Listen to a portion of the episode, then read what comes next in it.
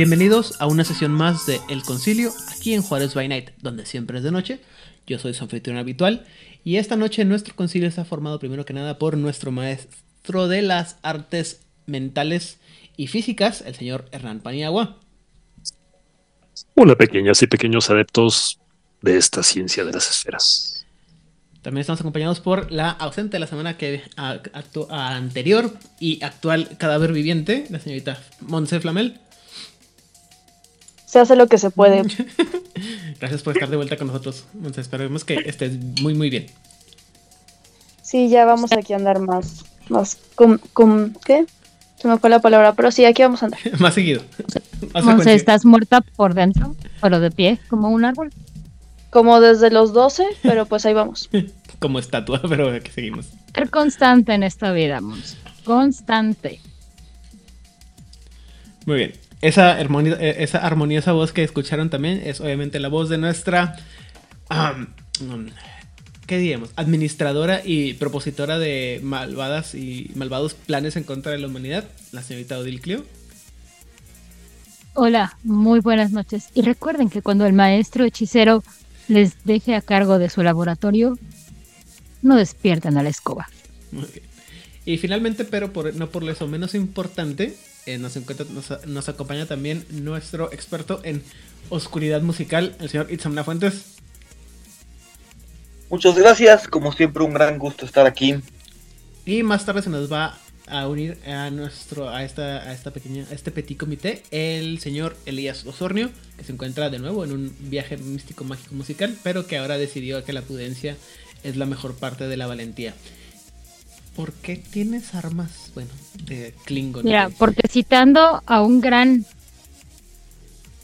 conocedor de la mente no tomen terapia mientras estén manejando no bueno pero miren, justamente hablando del rey de Roma y este, o invocando al diablo, como le quieran decir, ya tenemos con nosotros al señor Elial Osornio.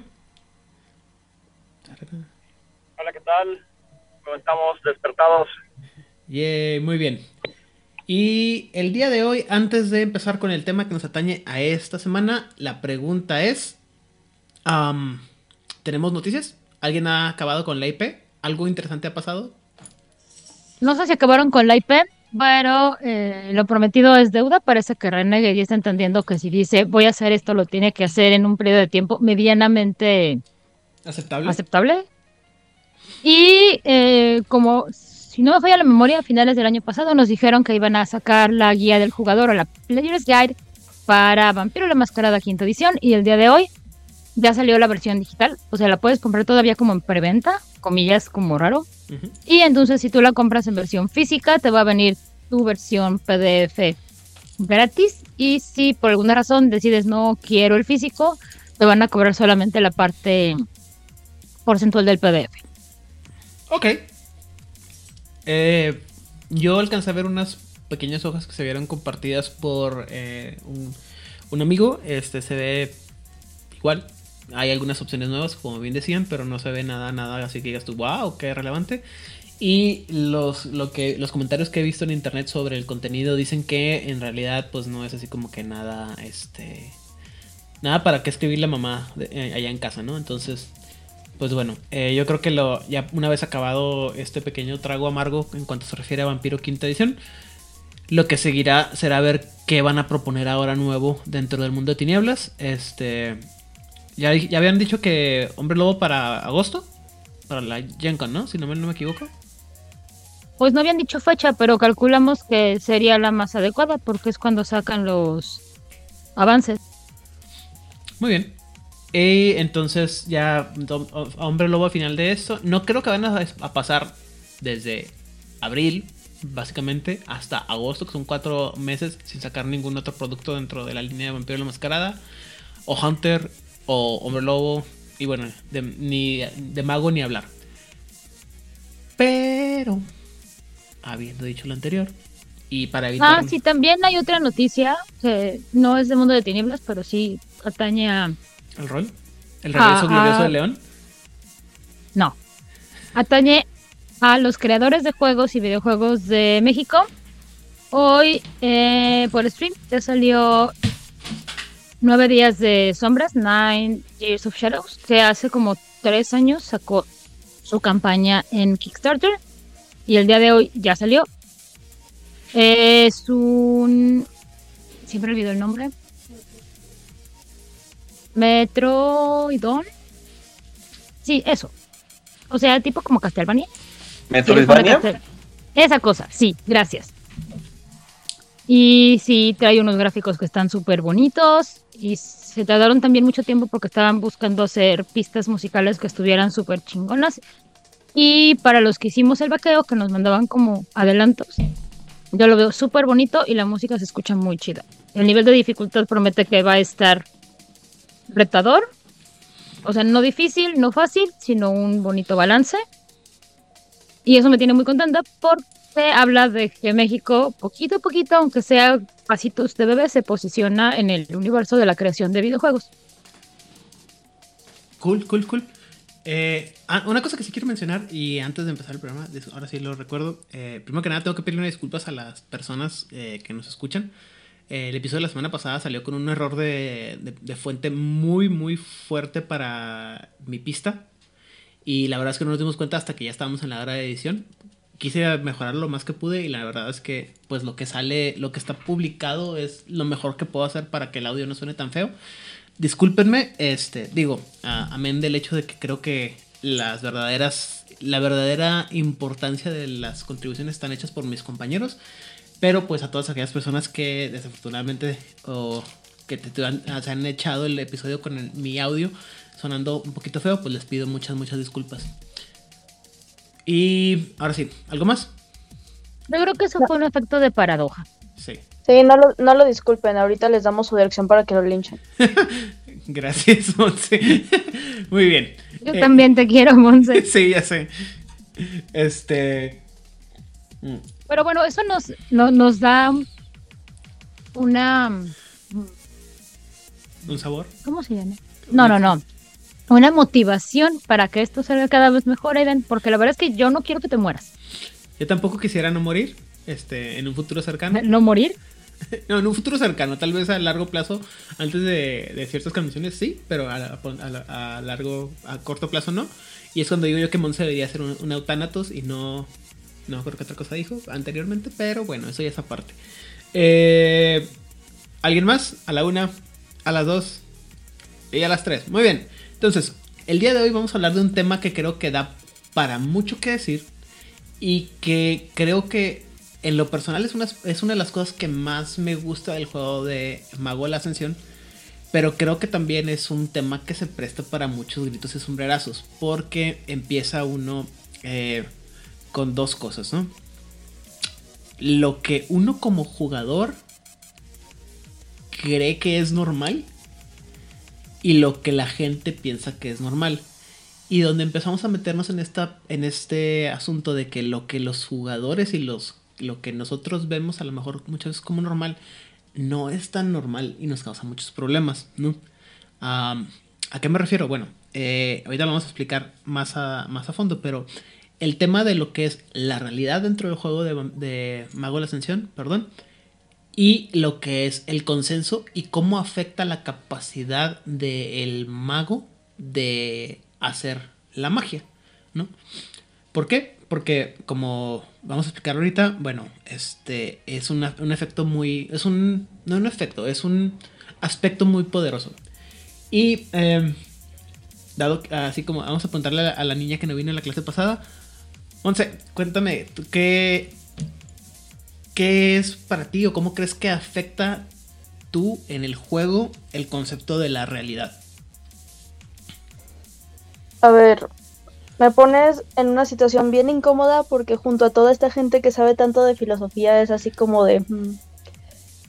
Pero, eh, más que nada siento que el concepto de realidad dentro del juego se refiere como a reglas preestablecidas que el- la gente en, en general, pues, no voy a decir que la tecnocracia, pero la tecnocracia propuso para que los durmientes aceptaran la forma en la que viven, la forma en la que las cosas se rigen, la forma en la que las cosas existen.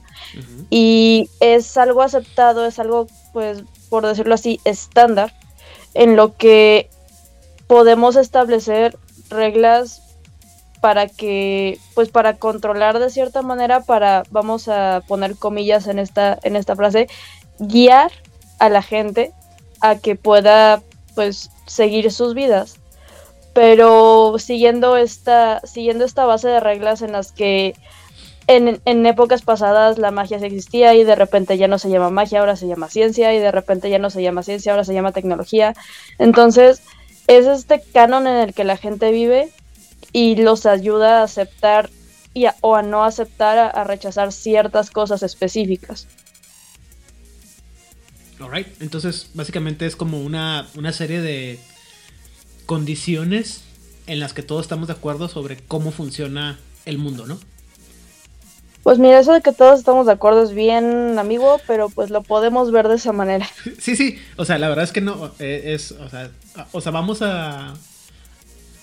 Obviamente no es así porque todos tenemos opiniones diferentes y realmente es lo que vamos a ver más adelante, pero es, de entrada por ahí vamos, ¿no? O sea, en que todos estamos más o menos de acuerdo en que, o sea, hay cosas en que el sol va a salir todos los días en la mañana, a cierta hora, la, la hora es diferente, pero hay noche, hay día, este, no sé, calor, frío, las estaciones, o sea, hay una serie de reglas que todos estamos más, o una serie de, insisto, no reglas, circunstancias o condiciones que son más o menos, este, ¿cómo se dice? Ah, concretas de cómo, cómo experimentamos el mundo, ¿no?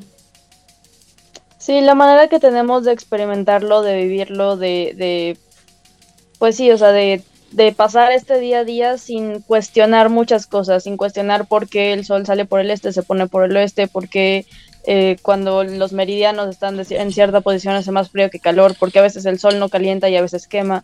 Este tipo de cosas que son, pues, naturales, por decirlo de alguna manera, y no se cuestionan. Uh -huh.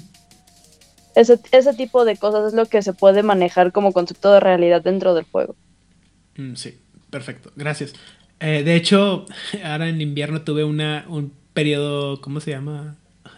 En el que estaba hablando con un amigo y le digo, güey, no me, este, necesito platicarte algo, pero no quiero que pienses que estoy, que estoy así como que ignorante o que soy un negacionista, de, un terraplanista o algo así. Me dice, ¿por qué? Le digo, es que creo que no entiendo cómo funcionan lo las estaciones, ¿eh? Y me dice, ¿qué? Ya le expliqué, no es un rollo más adelante, después les cuento, pero en general de repente sí, sí, eh, tuve un momento en que estaba yo así como que, Dios mío, creo que me, creo que me estoy haciendo marauder y no estoy creo, quiero, queriendo implantar mi propia realidad. A ver, en general, por ejemplo, la pandemia es un excelente ejemplo de, de cómo la realidad se puede ver afectada por situaciones externas. Digo, al final del día, eh, cuéntame de una persona a la que la, la, su percepción del tiempo no se vio afectada cuando empezó la pandemia. Uh -huh. Cuando empezó este, este rollo de que el home office, de que todos estábamos encerrados, de que... No, no sé tú, yo tengo un gap como de dos años en los que no estoy segura de qué pasó y de repente fue como de 2019, parpadeo 2023. Eh, ¿Sí, Adil? Soy yo. Yo ahorita en la mañana estaba hablando con la novia y le digo es que estaba viendo un episodio de la serie de Flash y decían 2022 y me sentí así como que fuera de, de, de tiempo y luego me dice, pero eso fue el año pasado y yo, no, 2022 fue hace dos años. Luego me, me dice, no, es el año pasado y yo, es que siento que estoy viendo el 2024 y todo el 2022 fue hace como dos años, entonces estoy un poco confundido. Y el 2007 fue hace cinco años. Güey. Sí, no, o cuando te empiezas a ver esos posts en Facebook de que esto que esto que te gusta tanto como Pokémon o lo que sea, es, tiene 30, 40 años, entonces digo que, ¿qué? De mí no vas a estar hablando. Muy bien. Hernán, rápidamente, ¿qué es la realidad? ah, bueno, rápidamente. La realidad es un fenómeno que es inasequible para el ser humano. Okay. Lo único que percibimos son datos que acceden a nuestro, nuestro cerebro accede a ellos a través de los sentidos de información acústica, visual y demás. Y nuestro cerebro, que es un órgano narrativo, lo que hace es tomar esa información y articularla en una historia a la que le vamos a llamar realidad. Y como nuestros sistemas nerviosos, neurológicos, están hechos un poquito con copy-paste, entonces, más o menos percibimos la realidad de una manera similar. Además de que como compartimos narraciones, Entonces experimentamos una misma narrativa con sus reglas, con sus históricos, con su presente y demás. Pero va cambiando, porque si te remontas a leer la Iliada y la Odisea, verás que Homero cuando hacía referencia a los colores, por ejemplo, al color del mar, para, para Homero el mar es color púrpura, color este, como morado y demás. Porque en aquella época los colores se percibían, se veían diferentes, tanto narrativamente como por la neurología que te venían manejando las personas de esa época. Ah, Entonces la realidad no podremos acceder a ella. Y si pudiéramos acceder a ella, no podríamos compartirla. Y si la pudiéramos compartir, nadie lo entendería. Jacques Lacan divide el trabajo psíquico en lo real, lo imaginario y lo simbólico. Y lo real es una cosa totalmente Lovecraftiana. Lo real, cuando accedes a lo real, te quedas impávido, te paralizas. Lo real te llena de horror. Cuando la realidad se te pone enfrente, nos bloqueamos y nos sentimos desarmados. Es por eso que entra lo simbólico.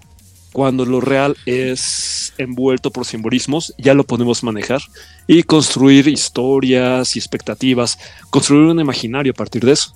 Entonces, lo real es una narración que nos inventamos para justificar que lo verdaderamente real jamás podrá estar a nuestro alcance. Ojalá la gente que nos está escuchando pudiera ver el, chat en paralelo de la, de, de la gente hablando sobre filósofos y echándose madres y diciendo que la Lacan es overrated. Pero bueno, eso, eso quedará para el Patreon. Únense al Patreon. Que sí lo está. Muy bien. Odil, realidad. La realidad es aquello que llevó a la mitad de los filósofos alemanes a volverse locos y estar deprimidos y buscar destruir la felicidad de todos los demás. Ok. ¿Y en términos del juego?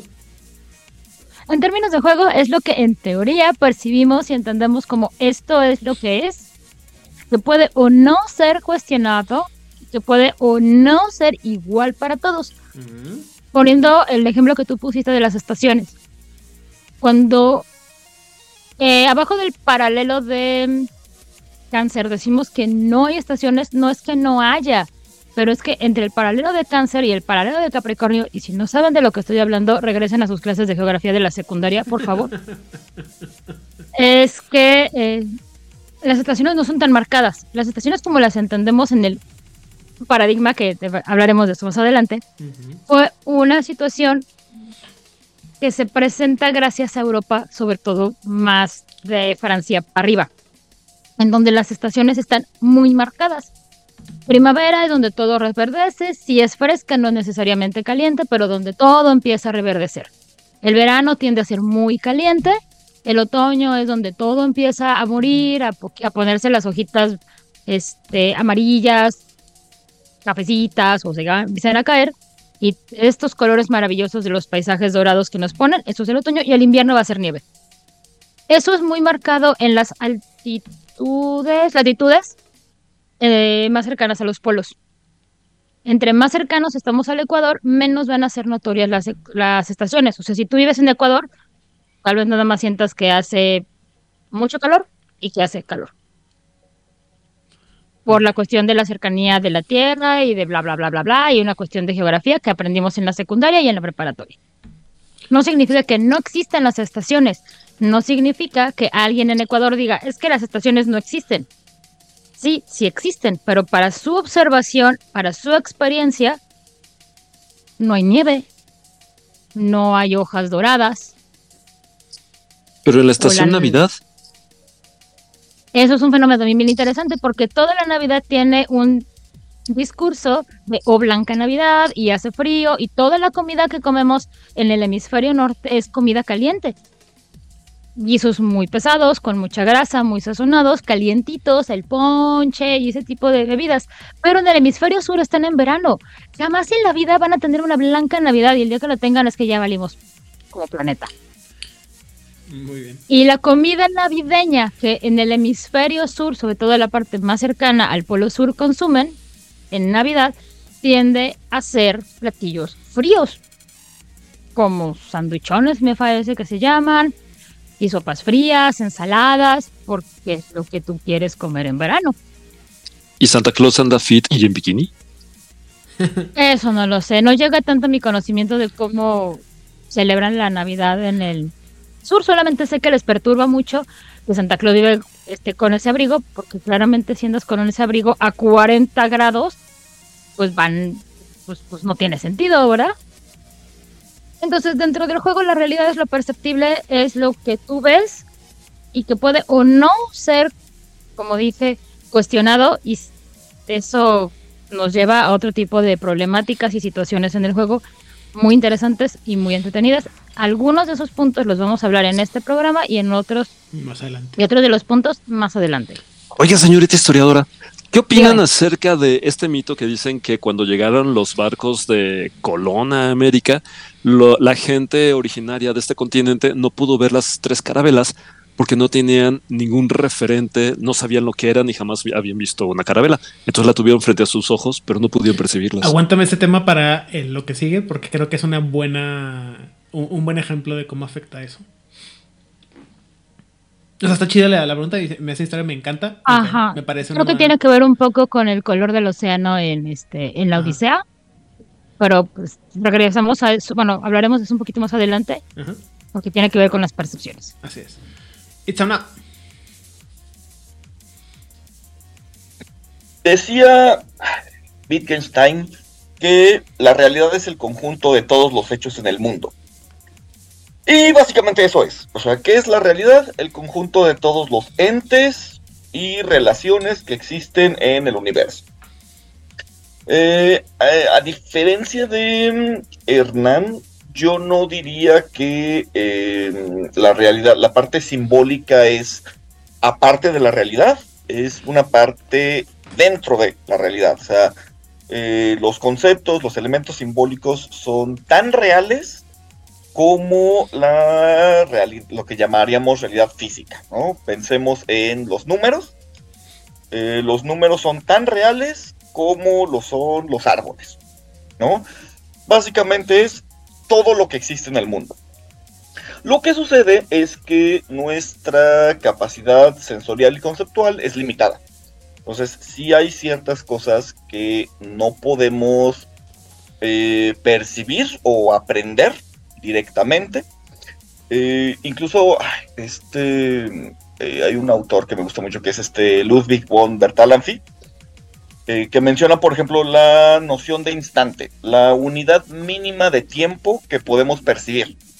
en el caso de los seres humanos no me acuerdo cuánto es, pero noto tres, aquí me hacen la nota que es tres, pero no sé tres qué.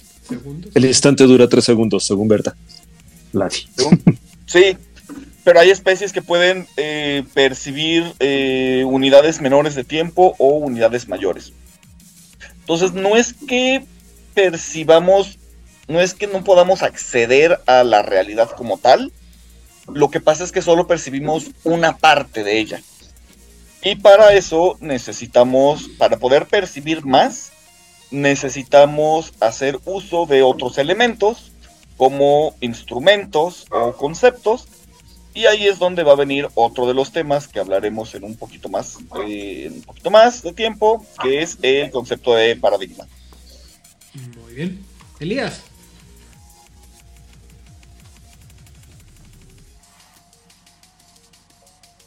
Elías, ¿estás ahí?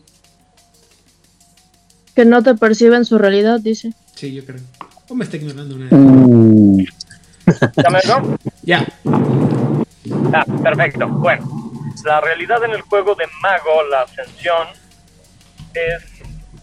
puede ser lo que creamos que sea puede ser cualquier cosa. Eh, es, en realidad, la realidad es una, una masa para moldear una especie de plastilina con la que se puede formar lo que, lo que se desea. Y, y, no solo en el aspecto físico, el aspecto material, no solo lo que podemos ver, incluso también en, el aspecto espiritual, en el aspecto de las leyes que rigen esa realidad, eh, eh, la forma, eh, todas las condiciones que, que, se, que se quieran pensar o imaginar, pueden tomar esa forma. Y, esta plastilina, esta sustancia que conforma la realidad, es conocida como la quintesencia. que es una energía primigenia que puede, puede este, tomar cualquier este, aspecto eh, y toma forma gracias a la creencia y a la, a la voluntad colectiva.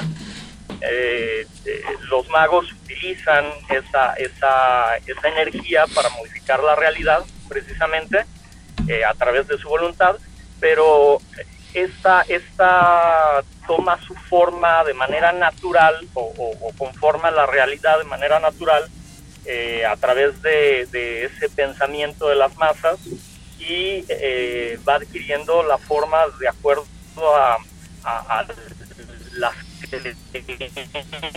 oh, estás poniendo robótico. es el remix eh, sorry sorry sorry este bueno bueno sí sí sí te escucho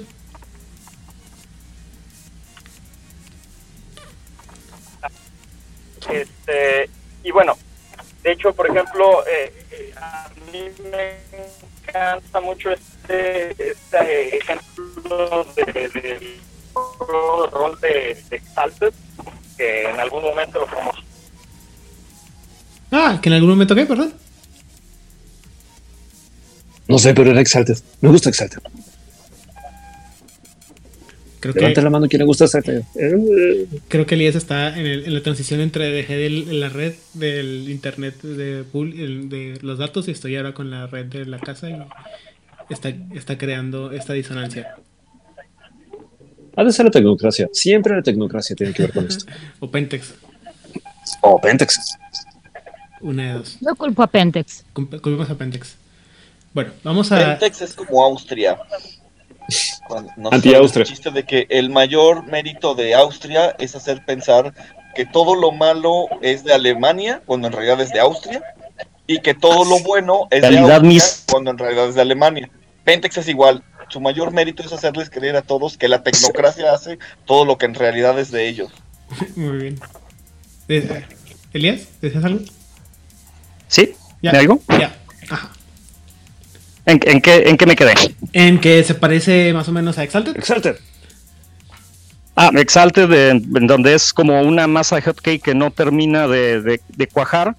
Y, de hecho, el, por ejemplo, la Tierra es plana y puedes viajar a los confines de esa Tierra, en donde, en donde en la orilla del mundo te encuentras esta masa informe que es incomprensible, que es la materia prima de la, de la realidad terminándose de crear por este inconsciente colectivo, que bueno, este, a eso ya hablaremos un poquito más adelante, que este, esta eh, concepción universal que, todos tenemos de lo que es la realidad es conocida como, como el consenso, que como platicamos el episodio pasado, no es parejo, pero bueno, ya hablaremos de eso un poquito más adelante.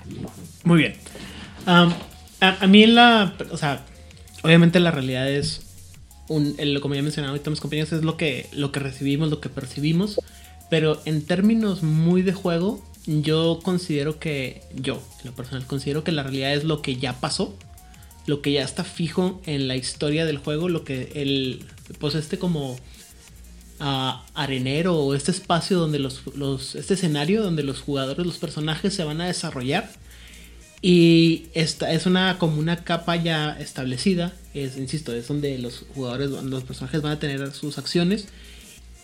Y está igual o está ligeramente superpuesta por la siguiente capa del siguiente tema, que es la parte del el consenso. Siendo lo que yo entiendo así a muy básico nivel y como lo he manejado yo cuando lo explico es eh, lo que puede pasar en esta, en esta realidad.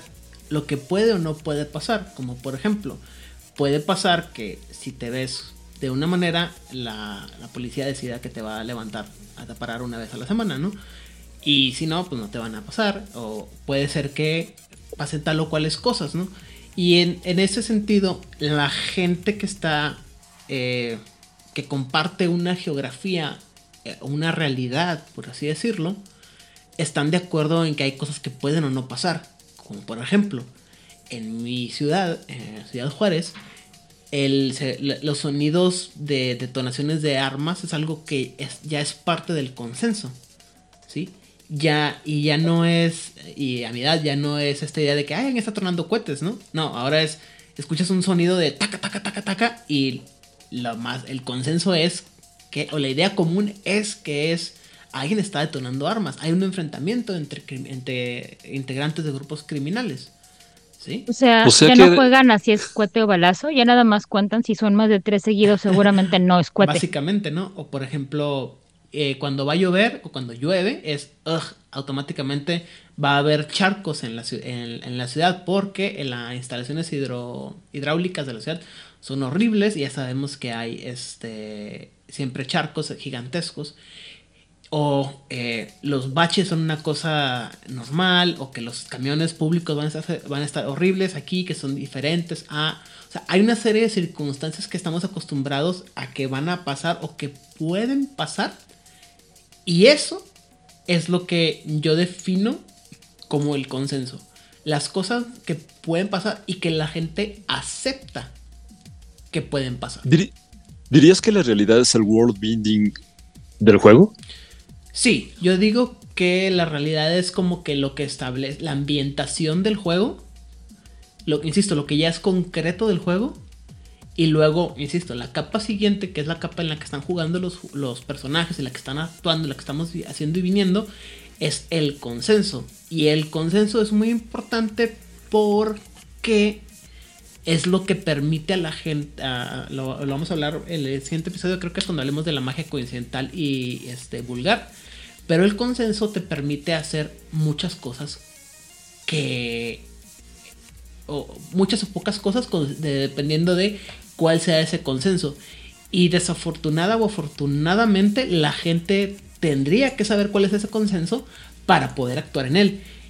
Y generalmente los jugadores, perdón, no saben cuál es el consenso real de la sociedad y piensan que el consenso que tienen ellos de cómo se vive la vida es el que sus personajes van a tener en el juego donde están jugando, incluso si la ambientación en la que están jugando no es la propia. Es decir, la gente que jugamos en Juárez by Night, eh, pensamos que el consenso y la forma de vivir la vida en Jalapa, o Monterrey, en el DF, lo que sea, es la misma que la de aquí. Cuando... Oye, pero así funcionan los prejuicios, justo. Sí, pero eso también es. El consenso también es un prejuicio. Dime, Itzamna. Y de pasada, dime tú cómo ves el consenso. Ok, este. No, es que está bien interesante esto que planteas. Porque te estaba pensando. Se hace una conexión entre el juego y el metajuego. Si tomamos, en, eh, si aceptamos esto que tú planteas, ¿no? De decir la, la realidad es la ambientación, ¿no? y el consenso es, es, también esta parte, ¿no? De lo que los jugadores van a aceptar. Pero en Mago sabemos que la realidad es maleable. Entonces, eh, la ambientación se puede cambiar. ¿No? Gracias al consenso. Si, si tomamos, porque la realidad es la realidad es maleable en Mago. La realidad la puedes modificar. Ese es pues todo el planteamiento del juego. Y el consenso es modificable también. La tecnocracia llegó a donde llegó porque llegó a hacerse del control del consenso. Estoy de acuerdo contigo. Entonces. Pero no es algo fácil. no, claro que no. No es nada fácil. Pero esto también nos, puede implicar el metajuego. Porque las, las opciones a las que van a acceder a los, jugadores del ambiente, de la misma ambientación, las pueden cambiar utilizando la misma ambientación, cosa que no fácilmente podría suceder en otros juegos de mundo de tinieblas. Ajá, pero ahí va a haber una cosa bien importante para ver si los personajes lo pueden hacer. Y ese es el, es el punto este, que sigue. Ahora, dime, ya... Ahora, ajá. Eh, para lo que me preguntabas, eh, pues el consenso es el, conjunto de creencias eh, eh dominantes de toda la población. Como decía Hernán, ¿no? hay ciertas em, tradiciones, hay todo un nivel lingüístico que es heredado y es compartido por ciertos grupos. Entonces, esa, todo eso que compartimos, esas creencias que tenemos en conjunto, eh, ese viene siendo el consenso. Incluso yo la verdad no recuerdo si eh, primera y segunda edición lo manejaban, 20 eh, aniversario si lo maneja, la cuestión de las zonas de la realidad, ¿no? Porque el consenso no va a ser el mismo en todos lados. Entonces, por ejemplo, aquí yo no sé si esto sea una costumbre en general de todo México. Aquí en Jalapa sí hay mucho la creencia de que si vas a hacer una fiesta y no quieres que llueva, tienes que clavar un cuchillo en la tierra para que no llueva. Sí, el cuchillo para la lluvia en todos lados. Es obvio, obviamente. Tienes tu fiesta, ves la nubecita y cuchillo a la tierra, que no todo el mundo es un consenso que posiblemente en el Medio Oriente o en Estados Unidos no comparten, es parte de una zona de realidad de aquí. ¿no? Y viceversa, hay tradiciones y costumbres que pertenecen a un consenso en otras zonas y que en nuestra cultura no forman parte de nuestro conjunto de creencias. Ajá. Y básicamente. Hace como tres semanas casi mataba a la novia de un ataque cardíaco cuando le dije que yo me como el pozole con bolillo, porque acá se acostumbra que el menudo y el pozole se come con bolillo. No todos lados, pero se puede comer, es algo normal. Y ella estaba así con el Jesús en la boca. Y claro que no, se come con tacos y con totopos. Y yo, sí, también, pero menudo con bolillo. o sea, a huevo. ¿El menudo o pozole? Ambos. Ambos o. ojalá toda la gente que está grabando, eh, que estuviera, que, está escuchando esto, entendiera el, odio monumental que estoy experimentando porque todo el resto del grupo que es del sur me está viendo con cara de no, no, no, no, no. pagano hereje, ¿cómo te atreves a acabar? No, es que a mí me, no me gusta el pozole. Ok, para la gente que no es de México, el bolillo es este pan que en algunos lugares le dicen pan francés, que es un pan salado en forma como de una pieza de ah, pan. ¿Ovalo? Ajá, una pieza de pan tal cual. Y tiende a ser salado. O sea, la base es agua, harina, sal, levadura. Algunas personas le ponen azúcar nada más para que la levadura se ponga más gordita, pero es un pan salado. Para la gente que no es de México, el pozole es un caldo hecho con los restos de tus enemigos victimizados en la última batalla. Eso fue hace 500 años, Hernán. ¡Diablos! Todavía Siempre voy atrasado. así, entonces algo estoy haciendo mal. Los Giovanni no opinan ¿verdad? Sí. Este, Elías, te me fuiste antes de que te empezara. Tú ibas a hacer la primera Tradiciones, gente. se llama tradiciones. Tú ibas a ser la primera víctima para preguntarte qué opinas que es o cuál es tu definición de el consenso. El consenso, sí.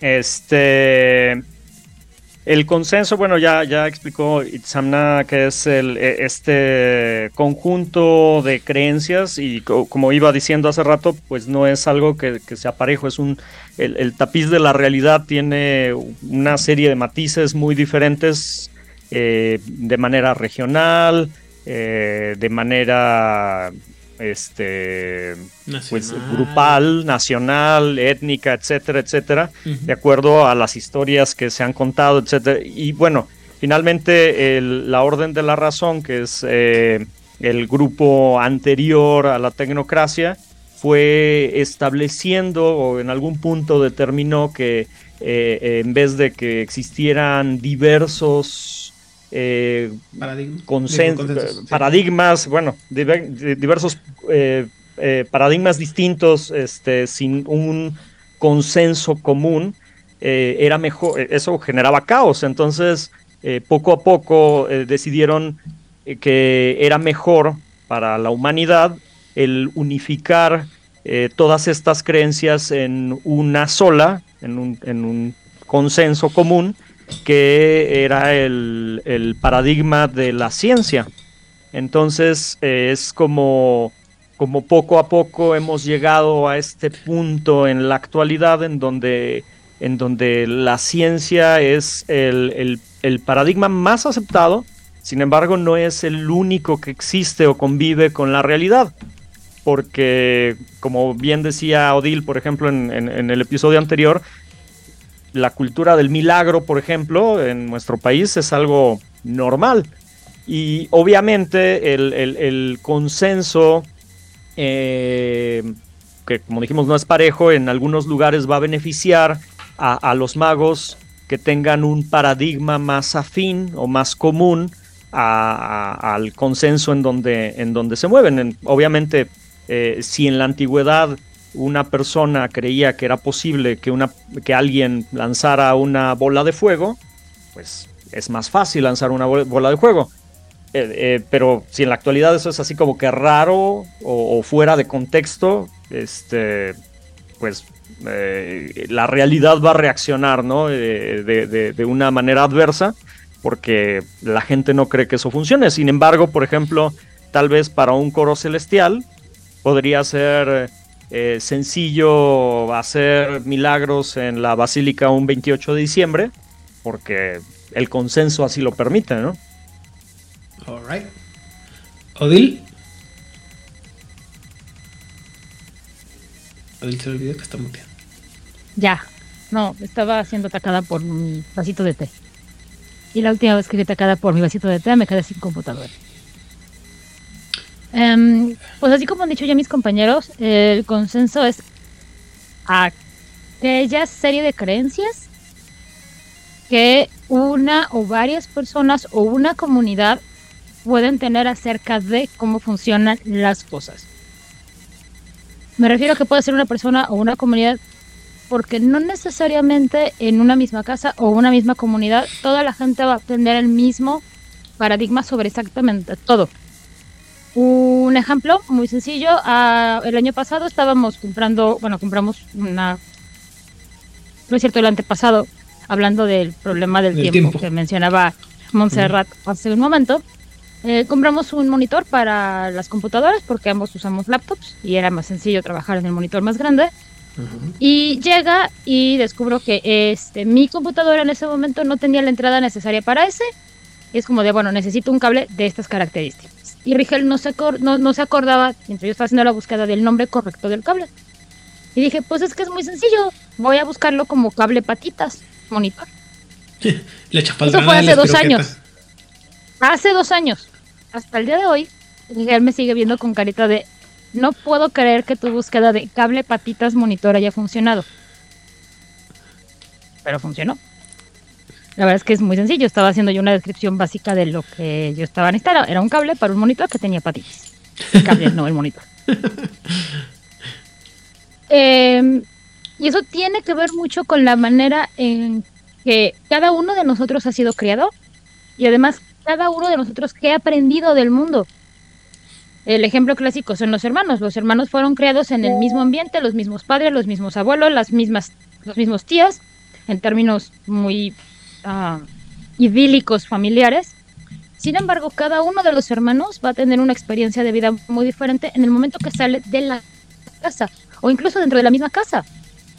Así que lo que yo creo que puede suceder, algunos de mis hermanos van a decir, eso no pasa. Por ejemplo, el bolillito para el susto en la Ciudad de México.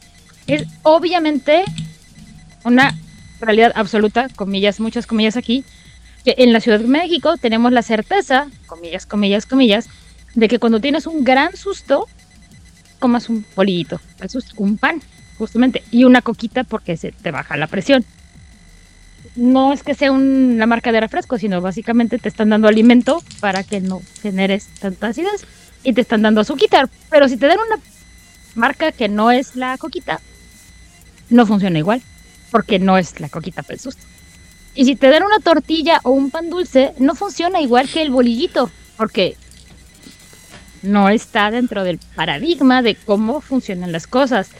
Y si Dios no lo mande, pasase una catástrofe aquí en la ciudad en donde vivo, y yo le digo a alguien, a un vecino, bolillito para el susto, posiblemente se me va a quedar viendo decir como que, ah, de feña. y no va a querer mi bolillito para el susto. Y obviamente no se le va a quitar el susto. Muy bien.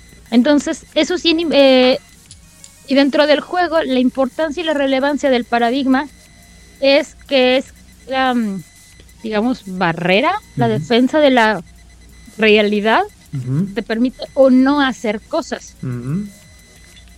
Por ejemplo, mi pensamiento me dice, si yo tuviese hijos, los llevaría a vacunar porque no quiero que vayan a tener alguna de estas 800 enfermedades que las vacunas evitan. Pero hay un montón de gente actualmente que dice, no, si yo vacuno a mis hijos, van a tener una serie de condiciones médicas que no necesariamente son negativas, pero que además son vistas como algo negativo, como el autismo, que además se ha demostrado que la persona que dijo que eso sucedía falseó los estudios. Es decir, esta persona creó un paradigma, una realidad, basándose en hechos falsos, pero lo dijo con tanta convicción y en los, lugares correctos, que un montonal de gente dijo, ah, tiene que ser cierto, porque en las vacunas hay mercurio.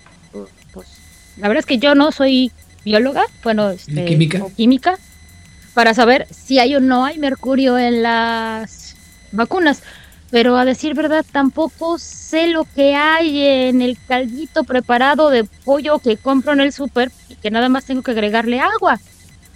¿Qué es? para el susto. O en mi coquita para el susto. Sé que tiene azúcar y sé que tiene sodio. ¿Qué más tiene? Pentex sabrá. Entonces es exactamente lo mismo. O las manzanas que ponen el ejemplo, seguramente lo vieron muchísimo en Facebook de, oye, pero ¿qué opinarías de estarte bla, y poner una lista de nombres impronunciables y que solamente algunos químicos puedan decir? Ah, jamás lo haría. Te acabo de decir lo que es una manzana. Y en teoría la manzana es de las cosas más sanas que uno puede conseguir. Mm. Ahora, ¿qué pasaría si estas personas que consideran que la vacuna le va a hacer daño a su hijo es tomado por la abuela de una de estas personas y lo lleva a vacunar en secreto? Y la familia que cree que las vacunas le van a dar situaciones médicas negativas dentro de su perspectiva, no se enteran que su hijo fue vacunado porque la abuela lo hizo a escondidas. O lo es lo que muchas abuelas hacen, por ejemplo, con mi amiga la atea, hija de ateos, pero la abuela muy creyente y en unas vacaciones que le dejaron a mi amiga de tres años a su abuela, la abuela dijo, mi, hija no puede estar sin, sin ser bautizada, la llevó y la bautizó. Ok, perdón. Y, ya la abuela fue muy feliz, ya la niña estaba bautizada.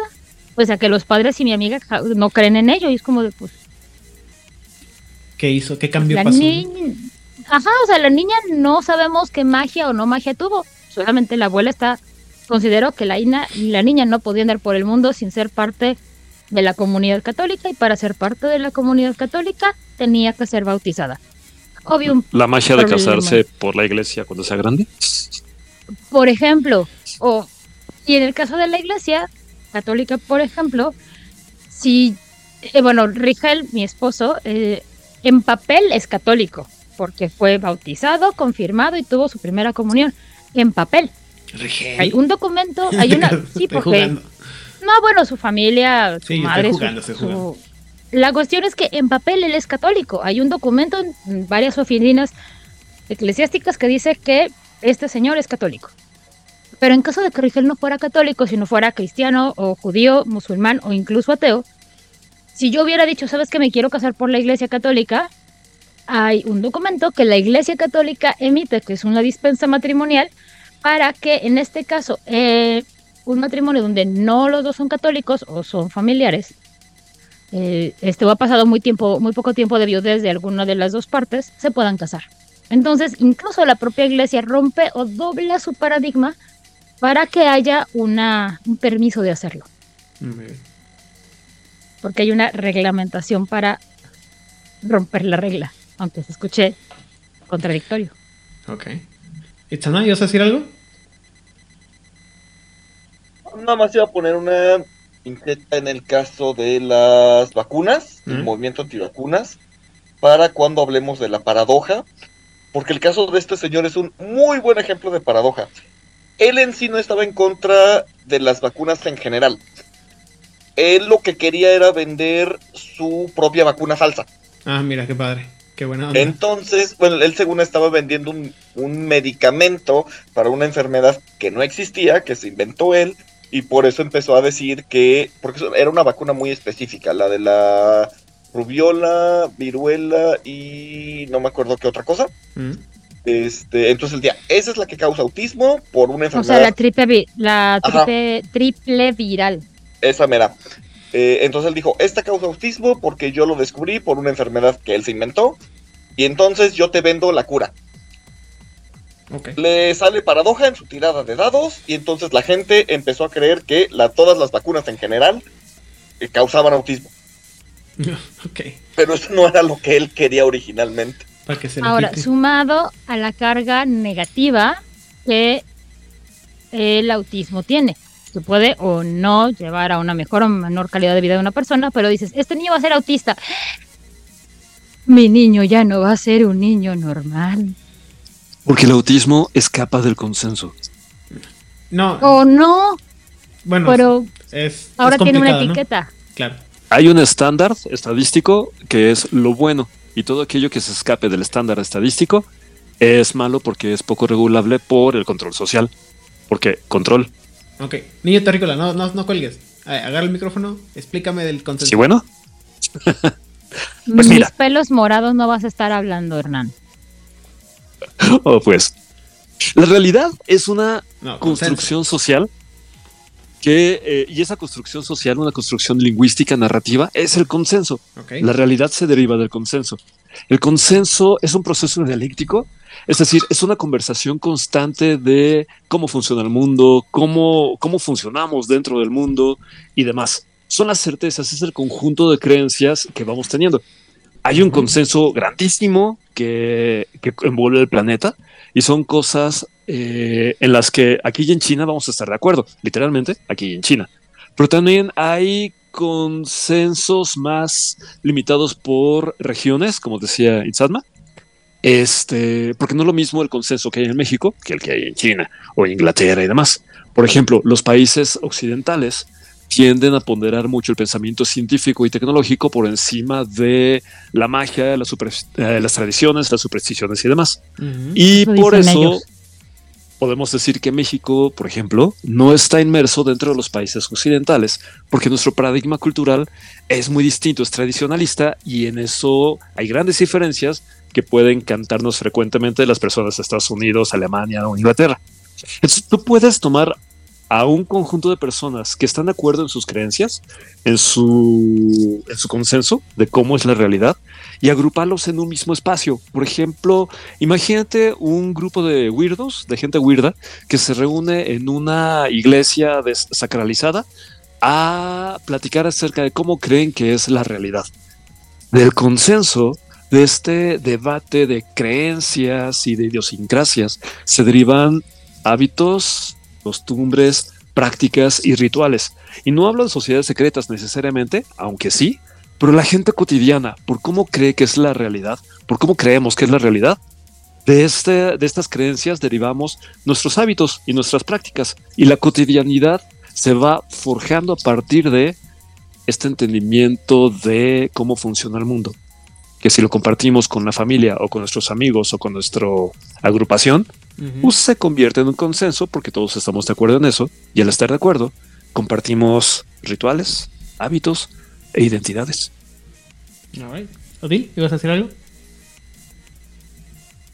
¿Te acuerdas de lo que dijiste que esos son prejuicios, Hernán? y prejuicios. Totalmente. Lo que dijiste acerca de que México no es un país occidental bajo esa premisa caería en una falacia, ya que la cantidad de gente vacunada y de niños, de niños vacunados en México es altísima. Los brotes que hemos tenido de enfermedades casi erradicadas en el mundo o erradicadas en México, como la rabia, por poblaciones, por población estadounidense o de mexicanos que han ido a centros de entretenimiento ah.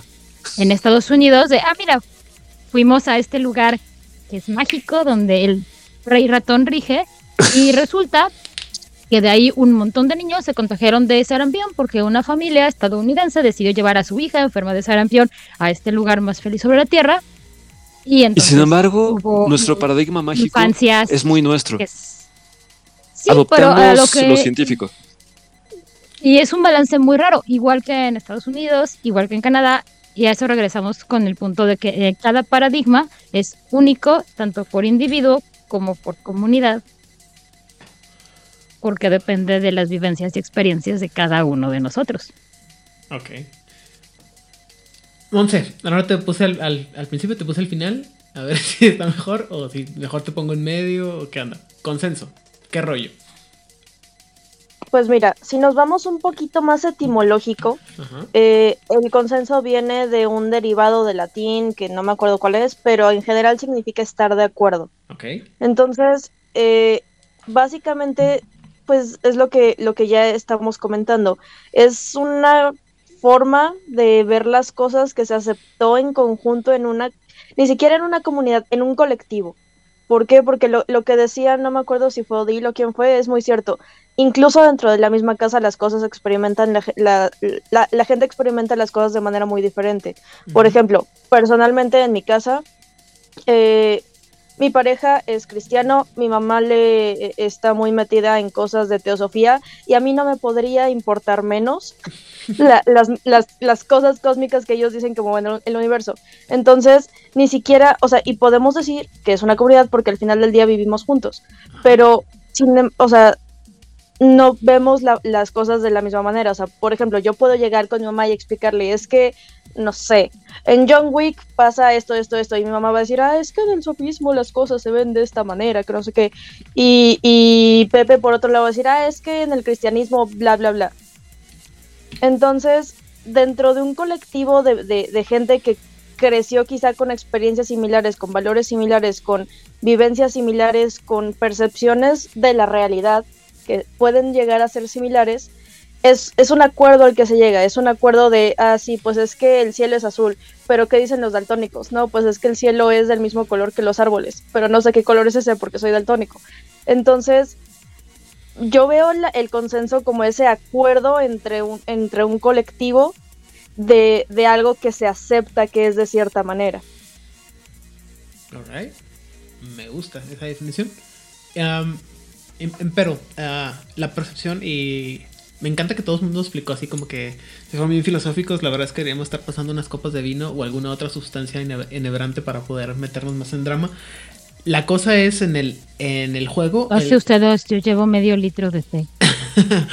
en, en, en, el juego de Mago la Ascensión, el consenso nos va a prohibir o nos, no nos va a permitir hacer muchas cosas, o nos va a permitir hacer muchas cosas, sobre todo, como ya mencionaron ahorita los, los compañeros, porque va a haber ocasiones, situaciones, lugares donde se espera que las cosas actúen de manera diferente o se porten de manera diferente, ¿no? Por ejemplo, ah, el ejemplo que yo siempre pongo, y creo que lo robé de un libro de mago, es, eh, es el hecho de que cuando uno va al, a un show de magia, bueno, y no de magia, sino de prestidigitación, como podría ser eh, Chris Angel o este Siegfried Roy o alguno de estos gente que se encarga de hacer prestidigitación.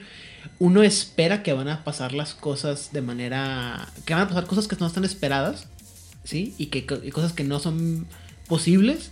Y al eh, hacer eso nos permite que las. El, llevar esa, esa, esa, esa idea permite que las cosas eh, no hay que pensarlas tanto, ¿no? Nomás es como que, wow, pasan y se acabó. Pero en la realidad, en la realidad del, fuera de estos espacios lógicos o, espacios ilógicos, el consenso va a permitir que el mago haga cosas sin que la gente se saque de onda o que la gente eh, que haga algo y la, gente diga, what the fuck, qué chingados está pasando, qué diablos, qué carajos, qué, lo que gusten, y que la misma, el, y que las, como están tan en contra, como ve tan Monse, de lo que estamos de acuerdo todos que, que, es, pues hacer problemas. Ahorita Itzamna mencionaba una cosa, ¿no? Es que él, decía, es que el mago quiere cambiar la realidad y bla, bla, bla, y la cosa. Y luego entramos en el tema de el paradigma el paradigma es muy importante porque, y la definición básica que siempre le doy a la gente cuando tengo que explicarle, eh, Mago, perdón, lo que dice el, malvado narrador de Juárez Bañet cuando tiene que hablar sobre lo que es el paradigma es, el paradigma es tu visión o la visión del personaje sobre la magia y cómo él, en base a qué principios o en base a qué hace la magia generalmente está muy ligado a la, a la esfera base de la, de la ah, tradición o convención tecnocrática que está, que está manejando, o de la que viene tu personaje, que fue, en la que fue educado. Y algunos paradigmas sí están muy enfocados en, cambiar la realidad o alterar la realidad, alterar el consenso, y otros no. Lo cual hace que algunos algunos este, magos trabajen de una manera un poco más sutil, otros de una manera más burda. Pero el paradigma también es una cosa muy importante y muy difícil de explicar. Porque incluso el cómo explicas el paradigma implica una visión, ¿no? Entonces, por ejemplo, eh, mi visión del paradigma es esa, que, es lo que te permite o es la forma a través de la cual tu personaje vas a ejecutar la magia. En términos reales de la realidad en la que estamos fuera del juego, el paradigma es esa serie de prácticas mágicas que hacen, que definen diferentes grupos, ¿no? Que a lo mejor para ah, una gente que es, por ejemplo, católica, todo lo que no sea catolicismo es brujería, pero aquellos que practican Wicca o Santería o Baudún o eh, Palo Mayombe o eh, Yoruba y las tradiciones asiáticas y etc, etc, etc, es, es una, es, son muy diferentes, ¿no? Y luego de repente hay gente que te dirá que hay cosas como, por ejemplo, la dedicación del señor Paniagua a estar tres horas en el gimnasio es mágico. O la comprensión de la filosofía que tiene el señor Itzamna es mágica y es también es paradigmática. Tiene su, o sea, hay muchas formas de hacer magia y eh, cada una de ellas tiene una, un punto de vista del cual se origina. Y eso, eso para mí es el paradigma. Pero, Odil, ¿qué opinas tú que es el paradigma?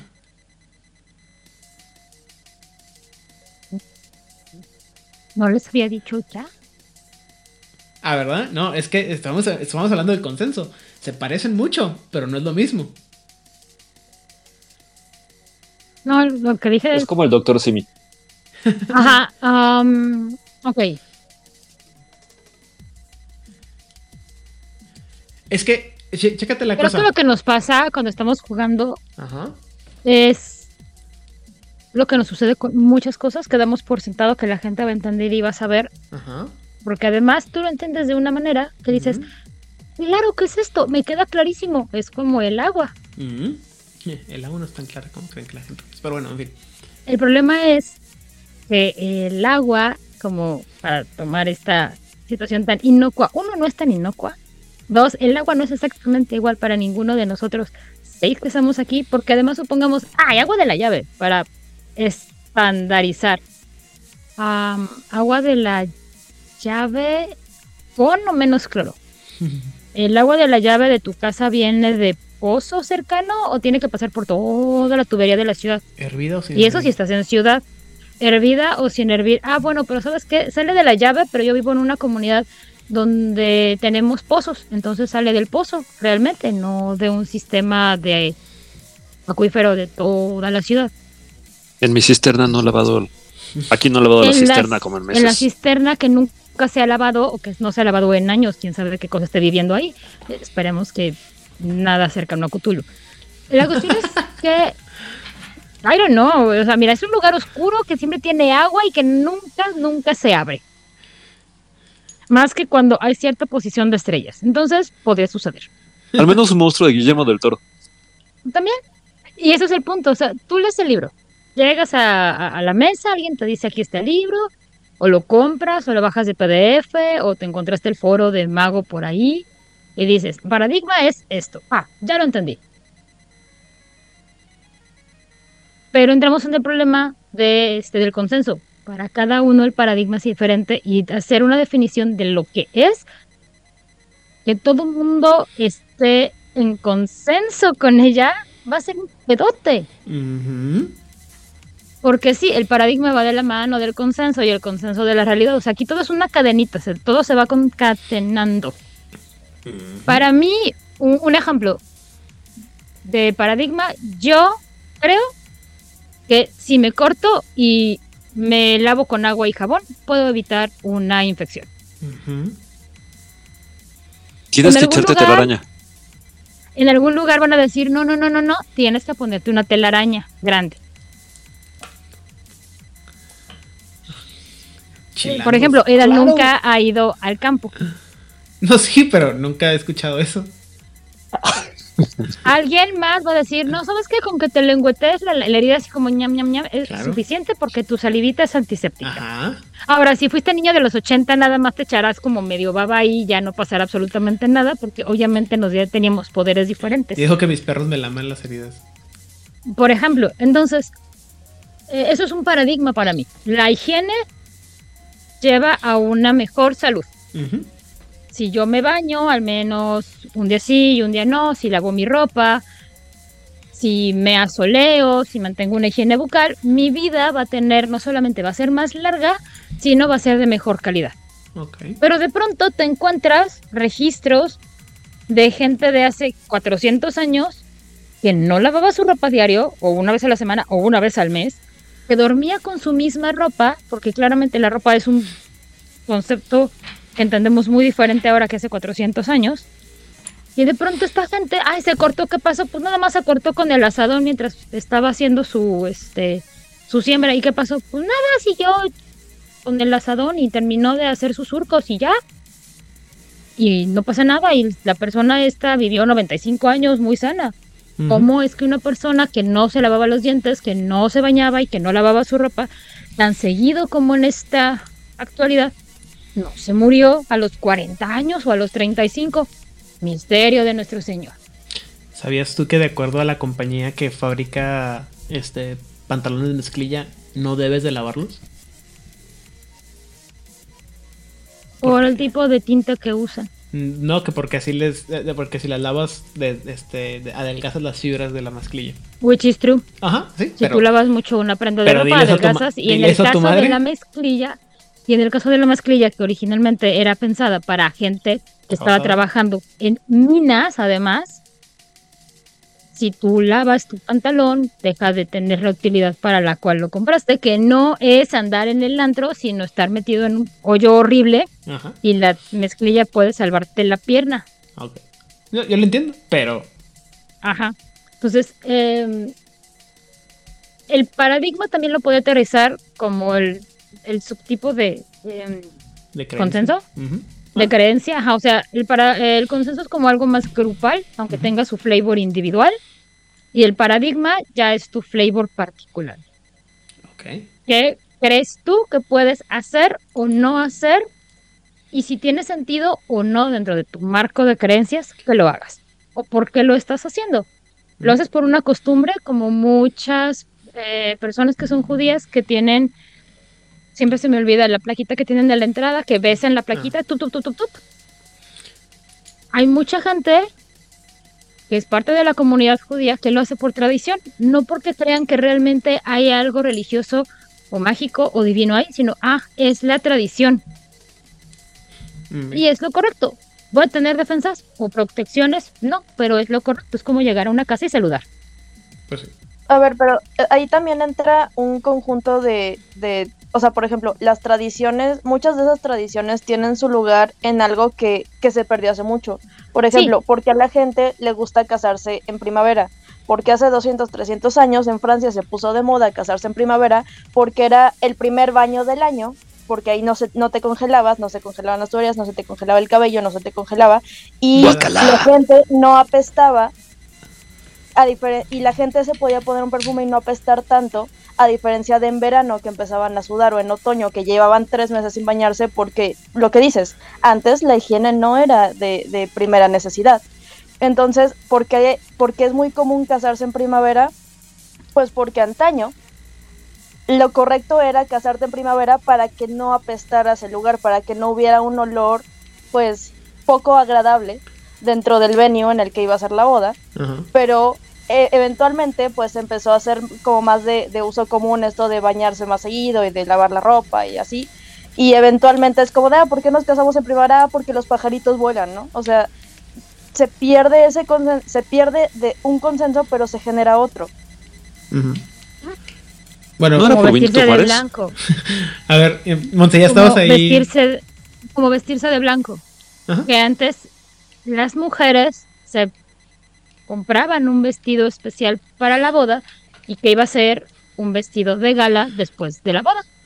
Que no tenías una tienda que te vendía 45 vestidos a un precio medianamente accesible, sino eran hechos a mano con materiales complicados de obtener. Entonces, cualquier prenda de ropa era un objeto casi de lujo. Así que así se vestían las mujeres en sus bodas, un traje elegante que les iba a servir para muchos años. Y un día la reina Victoria dijo, pues yo me voy a vestir de blanco porque soy la reina de Inglaterra.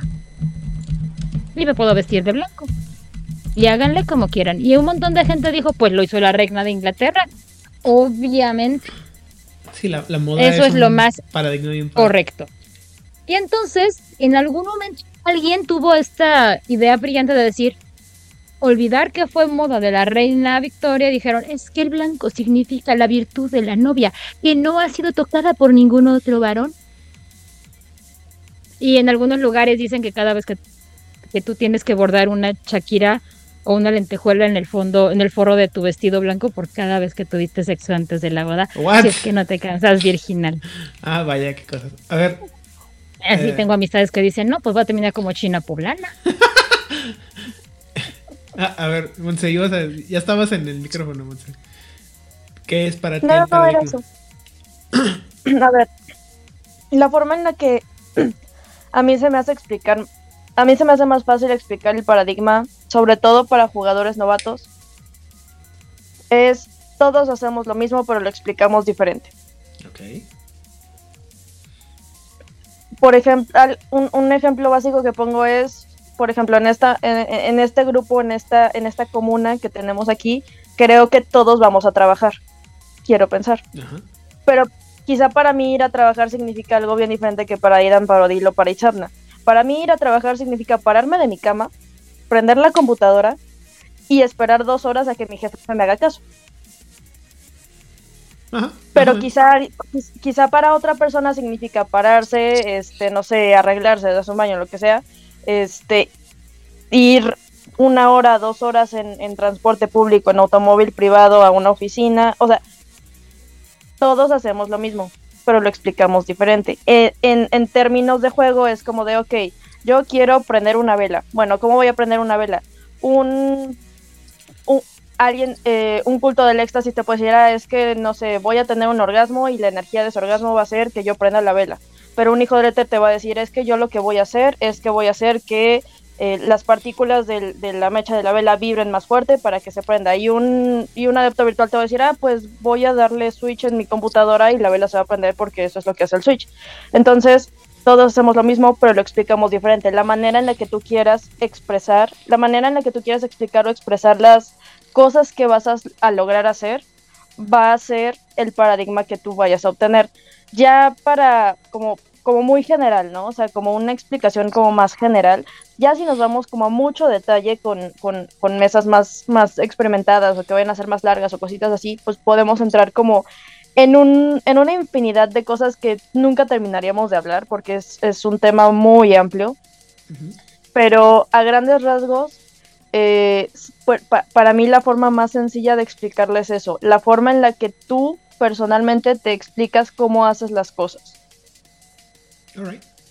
Me parece bien. Y, creo que aquí tocaste un tema bien interesante para un ejemplo padrísimo, que es en qué consiste ir a trabajar en cada, para cada uno de nosotros.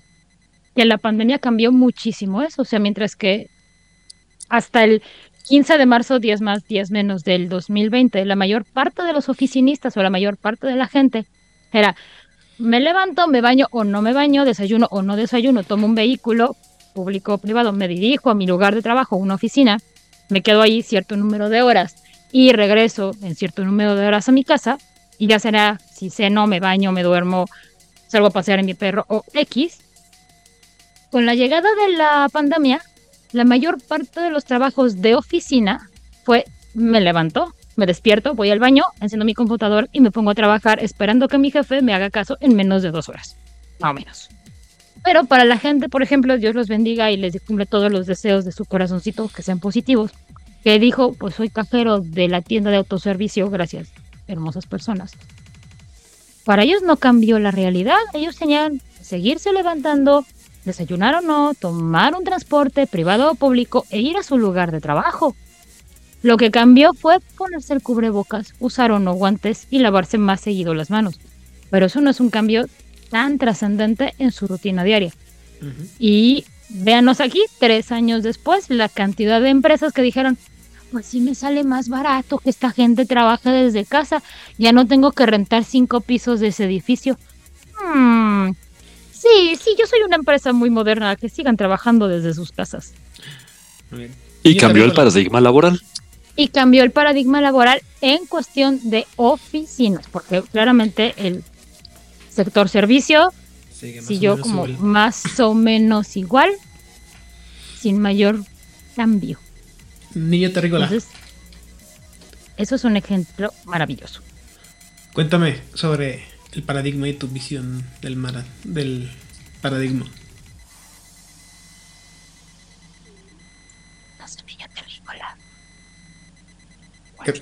Tú, Hernán. Ah. oh, perdón. Mira, dos cosas. Una, Úrsula Leguín en Derramar apostilla muy puntualmente. Eternas son las discusiones entre los magos por estas razones. O entre los psicólogos. Mi vida, mi vida transcurre entre paradigmas. Eh, a mí me gusta el enfoque sistémico cuando se trata de hacer psicoterapia y psicología y demás. Ese es un paradigma.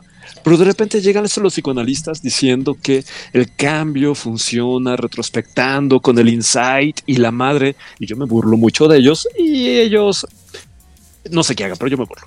De repente llegan los gestálticos que dicen, no, es que hay que hablar de las emociones. Mira esa silla, peléate con la silla. Y así de bueno, la silla, ¿qué culpa tiene? De repente llegan los bioenergéticos. Entonces, en el campo de la psicología es muy evidente la manera en la que cada practicante, cada escuela en sí misma es un paradigma con sus prácticas, con sus herramientas, los conductistas que dicen que si no se ve no existe y pueden a salivar a perros. y si no cambias tu forma de actuar jamás vas a cambiar tu forma de pensar. O viceversa, los cognitivo-conductuales que te cambian la manera, los filtros en los que percibes la realidad y demás. Entonces, un paradigma en psicología y dentro del juego, también en Mesh, es la manera en la que tú crees que funciona el mundo de manera personal y la manera en que esos pensamientos, esas creencias se materializan en lo que decía hace rato, en tus hábitos, en tus rituales y en tu praxis. Porque así como una terapeuta o un terapeuta va a poner a, hablar con una silla vacía a alguien o a hacer asociación libre de ideas o hace el dibujo de una persona y dibuja la parte de atrás y escríbele una historia o cosas así. También dentro del contexto del juego de mago, tienes que habrá personas que dejen sacrificios a los dioses, habrá otras que van a, hacer código para modificar la realidad y demás. Todos están haciendo, eh, interactuando con la realidad, digamos que con los con las hebras mismas de la realidad, pero cada quien lo va a hacer diferente porque sus creencias les llevan a prácticas totalmente distintas y cuando tratan de ponerse de acuerdo, sus discusiones van a ser, como dicen en Terramar, eternas. La pelea de los mil días entre los caballeros dorados. Medievales para decidir cuántos ángeles caben en la cabeza de un alfiler o el sexo de los ángeles. Cero días sin hablar de los caballeros de Muy bien. Elías, paradigma. Ok. El, eh, ya hablamos en el, en el, episodio anterior acerca del despertar y, hablamos de que era este momento en donde, en donde el mago descubre que tiene esta capacidad de, moldear la, realidad, pero eh, cuando inicia en este proceso de descubrir que tiene esa capacidad, no lo puede asimilar del todo, no puede simplemente concebir que es su propia voluntad la que altera la realidad. Entonces requiere de una explicación, algo que le, haga entender por qué puede hacer lo que puede hacer. Entonces, eh, esta metodología, estos procesos, que, estos rituales o eh, estas ideas de cómo lo puede hacer, cómo puede hacer su magia, cómo puede hacer su arte, eh, es, esa creencia es, es el paradigma. Y bueno, varía obviamente como, como existen individuos, existen paradigmas, aunque hay ciertos grupos que tienen un paradigma en común o un maestro te empieza a enseñar una forma de hacerlo y estas, estas formas o estas creencias, bueno, dan pie a las tradiciones que son magos que tienen paradigmas similares o afines y pues se juntan en, una, en una, tradición que, los acoge y, aparte sirve como este nicho de, de, explicarte el, el por qué haces lo, por qué puedes hacer lo que, lo que haces, ¿no? Como mago. Y, eh, y como estamos diciendo, bueno, este, el, paradigma, entre más se alinee al consenso, más fácil va a ser eh, ejecutar tu magia. En la era, en la era mítica, incluso eh, la, magia era más libre en el sentido de que pues, la gente creía que era posible todas estas proezas que en la actualidad ahora eh, eh, este consenso de la ciencia dice que, que pues no, no, es, no es factible y la realidad eh, yo, yo, me la imagino, bueno, a veces la explico como, como una especie de tela elástica que, está tensada, ¿no? El mago tiende a, alterar la forma de esta tela pero la realidad tiende a regresar, al ser esta tela estirada, tiende a regresar a su estado normal, al, estado del consenso. y a veces te da un ligazo. Y a veces te da un ligazo, exactamente. Y ese ligazo es lo que se conoce como la paradoja, que en la era mítica no existía. En la era mítica eh, eh, se llamaba eh, el azote, exactamente. Que, pero era diferente el azote en el sentido de que en ocasiones te podía llegar a premiar. Eh, mientras que la paradoja es, es más este latigazo, este ligazo que dice, el consenso es este y tú estás queriendo cambiarlo, entonces ahí te va, ¿no? Manazo para que aprendas que, que, no, no debes de hacerlo así. Sin embargo, eh, cuando haces una magia dentro de tu paradigma, pero de una manera un poco más sutil para, para los durmientes, algo que no altere el consenso, algo que sea como factible. Eh, no sé, por ejemplo, que alguien se tropiece con una piedra, pues es algo bastante plausible o que una tubería se rompa y que eso cause que haya mucha agua regada por todos lados, pues es plausible o que una maceta caiga sobre la cabeza de alguien, son cosas que, que, la suerte, el azar o nuestra realidad podrían este, hacer, tal vez que explote un tanque de gas, e, etc. Y, esa magia sutil eh, es aceptada, entre comillas, por, por la realidad sin, eh, sin tanta, tanto problema. A ese, a ese tipo de magia se le conoce como la magia coincidencial y tenemos la magia vulgar, que es precisamente cuando eh, vamos en contra del consenso por completo y, nuestro paradigma no, nos hace hacer eh, cosas sobrehumanas o cosas que, como dices, fuera de cierto contexto, como por ejemplo en un, en un show de magia, no serían posibles. Y, la gente dice, ah, canijo, eso como que... Y, luego incluso es todavía peor si hay testigos, ¿no? porque los testigos refuerzan ese paradigma, eh, bueno, más bien ese consenso, y, es la lucha entre el paradigma del mago y eh, el consenso. Eh, o no. bueno, o no. al contrario, ¿no? tanto te puede la es el consenso que y la percepción que tienen los, los espectadores o los testigos también puede ayudarte a a, llevarla a cabo. llevarla a cabo, ¿no? O sea, por ejemplo, eh, todos esperamos que Michael Jordan juegue de manera espectacular el básquetbol, ¿no? Y, y o sea, si le pasas una pelota y esperas que se haga proezas, ¿no? O no sé, por decir. I can fly. Ajá.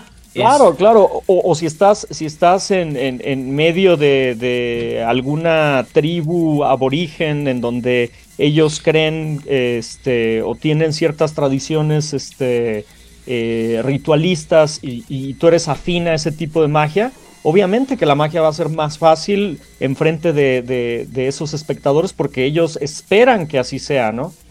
Eh, de, hecho... otro ejemplo, mi mamá es del un estado llamado Sonora, hay muchos alacranes, y me dijo a mí siempre así, como con una convicción absoluta, si tú ves un alacrán, avisa porque siempre van en parejas. Así, era absoluta la creencia de mi madre de que los alacranes siempre van en parejas. De, tan es cierto como que estoy respirando. Y luego me dijeron los biólogos, no, no es cierto. Los alacranes pueden ir en parejas o solitarios o en tríos no es necesario que yo. O sea, mi madre me mintió toda la vida. ¿no? es que no necesariamente eran macho y hembra, pero van en parejas, picos, reasons de la vida. Y entonces fue como de, mi madre me mintió toda la vida. Bueno, o sea, sí, porque me sorprende que también me mintiera con los alacranes, pero esa es otra historia. Pero si tú preguntas a la gente en Sonora sobre un alacrán, te va a decir, si tú ves un alacrán, avisa, porque siempre van en parejas. Porque además es una señal de alarma, porque pues si no te puedes de, hecho es muy muy muy curioso este eh, por ejemplo otro ejemplo de, de esto no como, como los espectadores pueden alterar este eh, el resultado de, la magia por ejemplo eh, en, en, el mundo real si un mago un mago le hace magia a los niños pues los niños se quedan así como de ok sí si el mago desaparece la moneda de, una mano y la aparece en la en la otra, los niños así de, pues, sí, ¿no? Es el mago, es lo que es lo que hace, ¿no? Eso vino a hacer, o sea, el papá maravillado de, cómo lo hizo, pero el niño así como de, papá es el mago, él, es lo que tiene que hacer, ¿no? Es su trabajo, o sea, el, niño, el niño está maravillado por la magia, pero no le sorprende bajo la no le sorprende, exactamente. Pues es un mago, yo espero que haga eso. Es exactamente el mismo concepto que este tema de Santa Claus y el hada de los dientes y el conejo de Pascua y todas estas cosas que, que conforme creces tu paradigma cambia, pero de niño es como, pues sí, o sea, ahí están y, y, y, este, y esta es su función dentro del mundo, Santa Claus trae regalos, o, quien quieras creer que te trae regalos en Navidad o lo que sea, pero conforme vas creciendo tu paradigma cambia, entonces, pues sí, o sea, es, es como esa misma base. No sé Cuando si le pregunté a mi papá a los 10 años si Santa Claus existía, porque en la escuela me habían dicho que no, mi papá me volteó a ver y me dijo, hija, Santa Claus va a existir mientras tú creas en él. No sé si han visto este meme que dice que solamente solamente los adultos piensan que las películas de animadas son ilógicas porque al niño el niño entiende que el perro o no habla, el pescado no habla y dice, "Ah, bueno, pues así es la película", o sea, el niño solamente sigue la historia.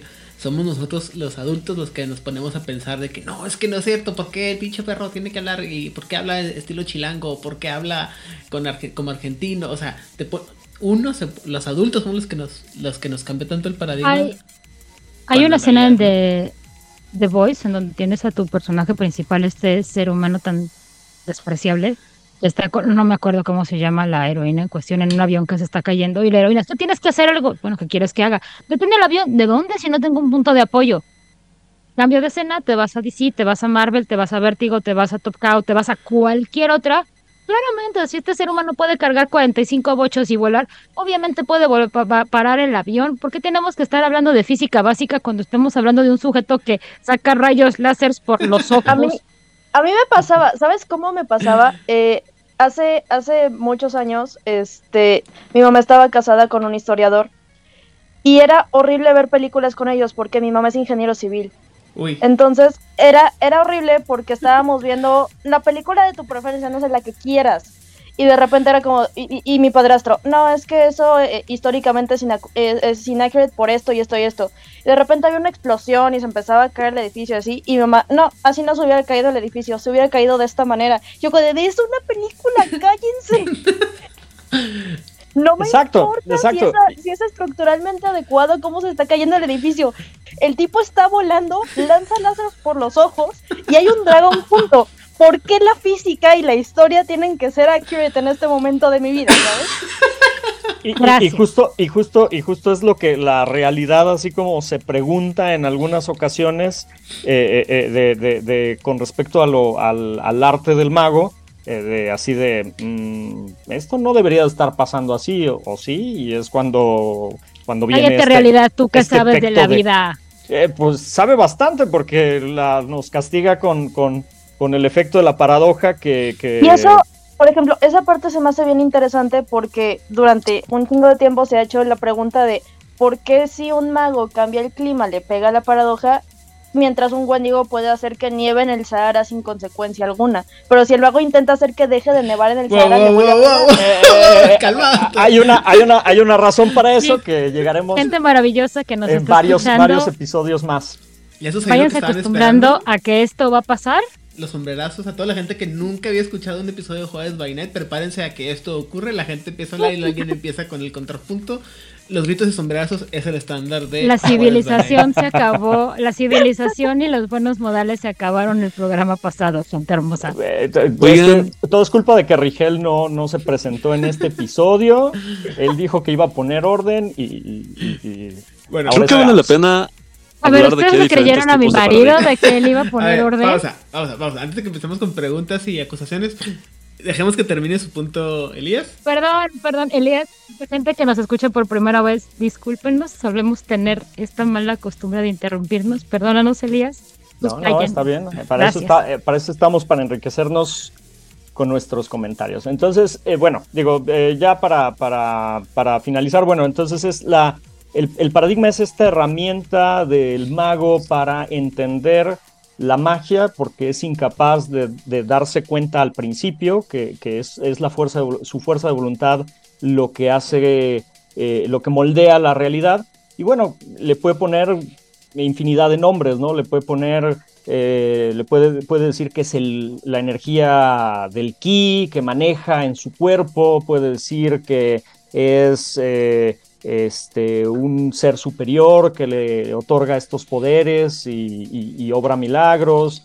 puede decir que es una, eh, unos poderes psíquicos que tiene y que le permiten realizar eh, lo, que está haciendo o simplemente utiliza métodos psicológicos o científicos que le ayudan a, a, realizar lo que, lo, que hace o, simplemente tecnología, ¿no? Es, eh, no viene su, la magia no es de él, viene de los aparatos que utiliza para realizar lo que quiere y básicamente, como mencionaron ya todos, pues el paradigma es, es, muy individual, muy personal y podríamos pasar eh, todo el día de, hablando de infinidad de paradigmas posibles o, o distintos que pudieran funcionar para, para eh, explicar por qué el mago hace, hace su, magia.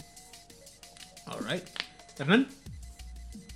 Gracias. Creo que valdría la pena hablar de la diferencia entre un paradigma rígido, uno cerradón, un paradigma más abierto y uno que es liberal, donde cada quien hace lo que se le pega la gana.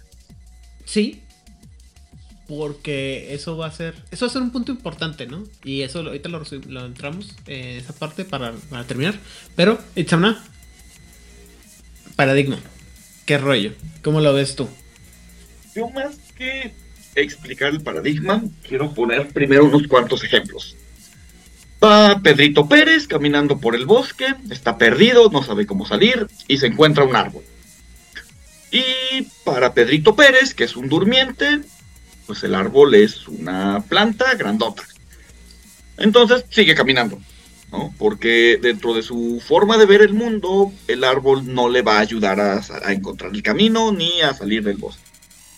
Pero luego va Olaf Sigurdsson, miembro de la verbena, y ve el mismo árbol y él sabe que el árbol no solo es una planta, es una representación simbólica de Yggdrasil, el árbol que une a los nueve mundos. Y entonces se corta la mano, eh, pone la sangre en el árbol y pide a los dioses que acepten su sacrificio para que le permitan viajar por el árbol, así como Yggdrasil puede, pues, te puedes mover por los nueve mundos. Y entonces se mete al árbol y sale a su camino. Su paradigma le dice que te puedes mover por un árbol si haces el sacrificio adecuado a los dioses, ¿no? Y luego va Jean-François Lyotard, miembro de la desgraciada Orden de Hermes. Oye. Y él, dentro de su paradigma, hay una cosa que son los nombres verdaderos, porque él estudió la Cabala y él sabe que las cosas tienen nombres verdaderos y que si tú conoces el nombre verdadero de algo, lo puedes controlar él no sabe nada de Yggdrasil. Él sabe que ese, ese, árbol tiene su nombre verdadero en enoquiano y curiosamente él sabe enoquiano.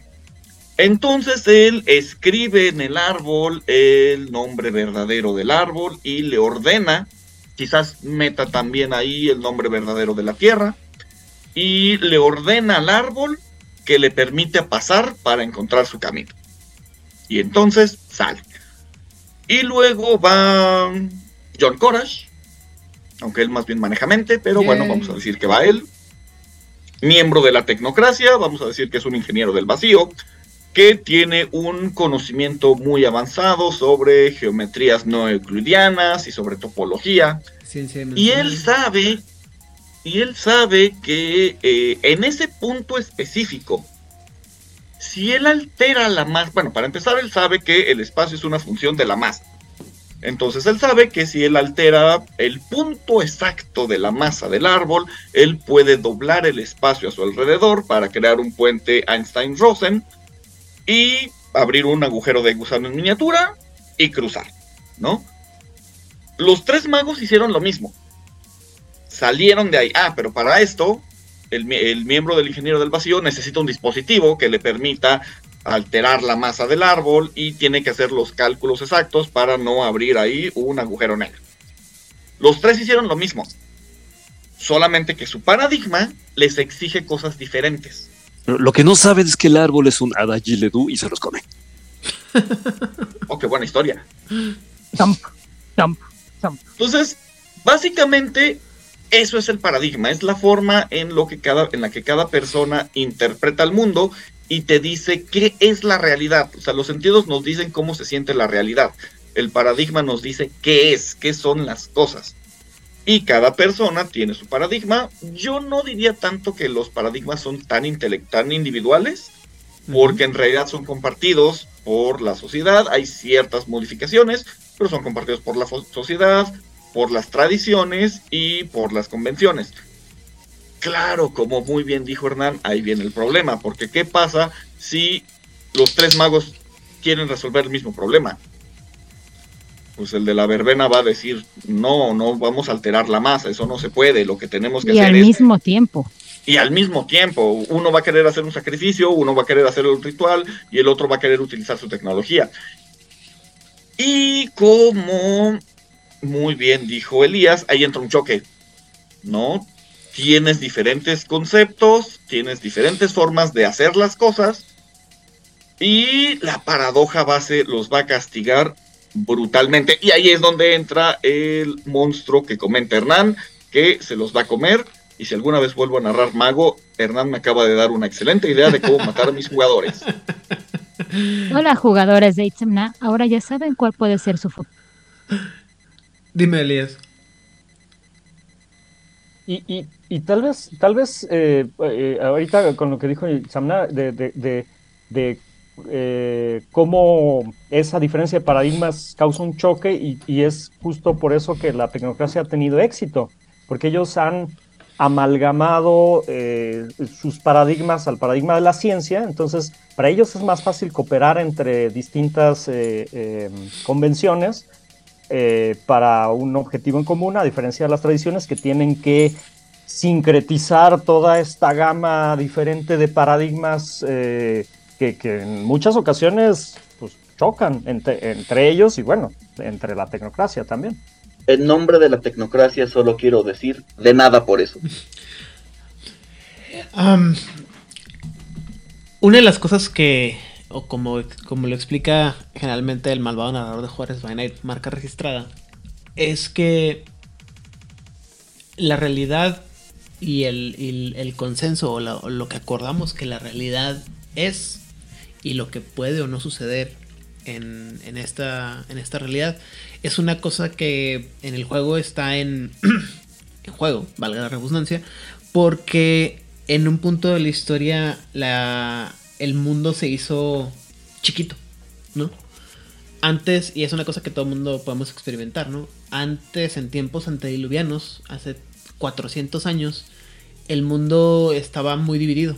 Cada grupito social, cada tribu, cada civilización vivía en un mundo que era único y especial y diferente y que tú, tú raramente ibas a tener la, la capacidad y la oportunidad de ver un mundo diferente al tuyo y llegar a un mundo, a otra civilización, era totalmente diferente, ¿no? Eh, Marco Polo habló de una China que no existió, pero que la gente no tenía cómo comprobar que no existía este, este, esta China, ¿no? Este terreno que existía. hay mil y un leyendas en esta vida sobre lugares que donde nosotros podemos pasar días, o sea, el día a día, y seguramente nuestros ancestros decían, here be dragons, ¿no? Aquí había monstruos, aquí había cosas que no, nosotros no podemos ver.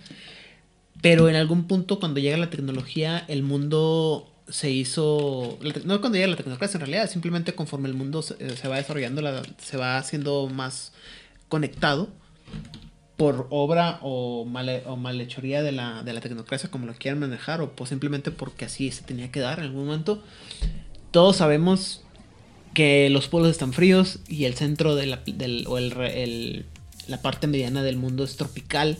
Todos sabemos que en África hay cebras, todos sabemos que en México existen los quetzales, o sea, todos sabemos cosas específicas del mundo y la realidad es, la realidad es cada vez más compartida. Y esto ha generado que todos tengamos más o menos el mismo contexto. Sí, el mismo consenso, por lo tanto, de lo que es posible o no posible en el mundo. Y luego está el paradigma que nos, nos impulsa como individuos y como grupos a cambiar el mundo. Y este consenso cambia o puede cambiar en base a muchas cosas. Eh, desde la experiencia eh, personal o la información que obtenemos o simplemente porque alguien nos ayuda a soñar un mundo diferente, ya sea a través de la música, del cine, de la televisión, de un libro. Pero todas estas ideas que tenemos entre lo que es la magia, o, sea, lo que es el mundo, cómo está fijo, cómo puede cambiar y o, sea, no cómo, sino hacia dónde podría cambiar y cómo lo hacemos. Es decir, la realidad, el consenso y el paradigma que hemos estado discutiendo a través de este episodio, pues es, es variable, ¿no? Y en el juego de mago a menos que tengan alguno de ustedes una objeción, esa es la guerra, ¿no? La, ese es el, conflicto, ¿no? Que tienes varios grupos tratando de enseñar o de, de, no sino de imponer por lo menos de vivir con su paradigma y hay otros grupos que dicen no no no no es que este paradigma no puede estar así porque nos causa muchos problemas no o sea por ejemplo, la tecnocracia se, pintó durante muchos años como el villano porque enseñaba que la, o sea, porque te, lo, te nos decían que la magia era mala, ¿no? La tecnología era mala. O, que era como que nos hacía todos iguales.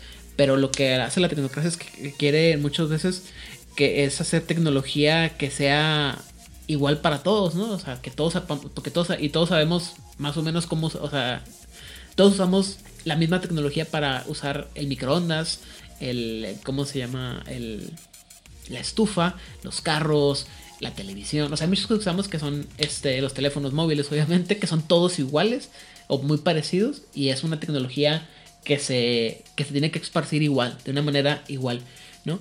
La magia, la parte mágica de nuestra vida es la que cambia, ¿no? Eh, cada uno de nosotros, de los que estamos aquí hablando, hemos propuesto definiciones sobre la realidad, sobre el consenso y sobre el paradigma, lo cual implica que tenemos diferentes formas de ver el, el ¿cómo se llama? La magia, ¿no? Lo platicamos en el, episodio de la presentación. Hablamos de cuáles son nuestras acciones favoritas y qué es lo que nos llama la atención. Y en la práctica personal yo les puedo decir que pues cada quien tiene sus prácticas mágicas diferentes, ¿no? Ahorita, eh, antes de empezar, ahora estamos hablando sobre nuestras este, peculiaridades y, este, eh, fijaciones particulares, pero son diferentes. Y eso también se refleja en el tipo de juego que vamos a hablar de mago, porque cada quien va a tener un juego diferente de mago. Y a todos los que han, han sido narradores y jugadores de un juego de rol saben que cada mesa es diferente porque cada narrador es diferente y, cada juego es diferente. E incluso un mismo narrador no siempre va a jugar el, juego o no siempre va a contar el, juego de la misma manera los paradigmas el, cambian, el consenso del juego cambia y la realidad del juego cambia. Y eso es más o menos lo que vamos a estar platicando a través de estos podcasts sobre Mago. Pero antes de empezar a cerrar, Itzamna, ¿tenías una, una aportación?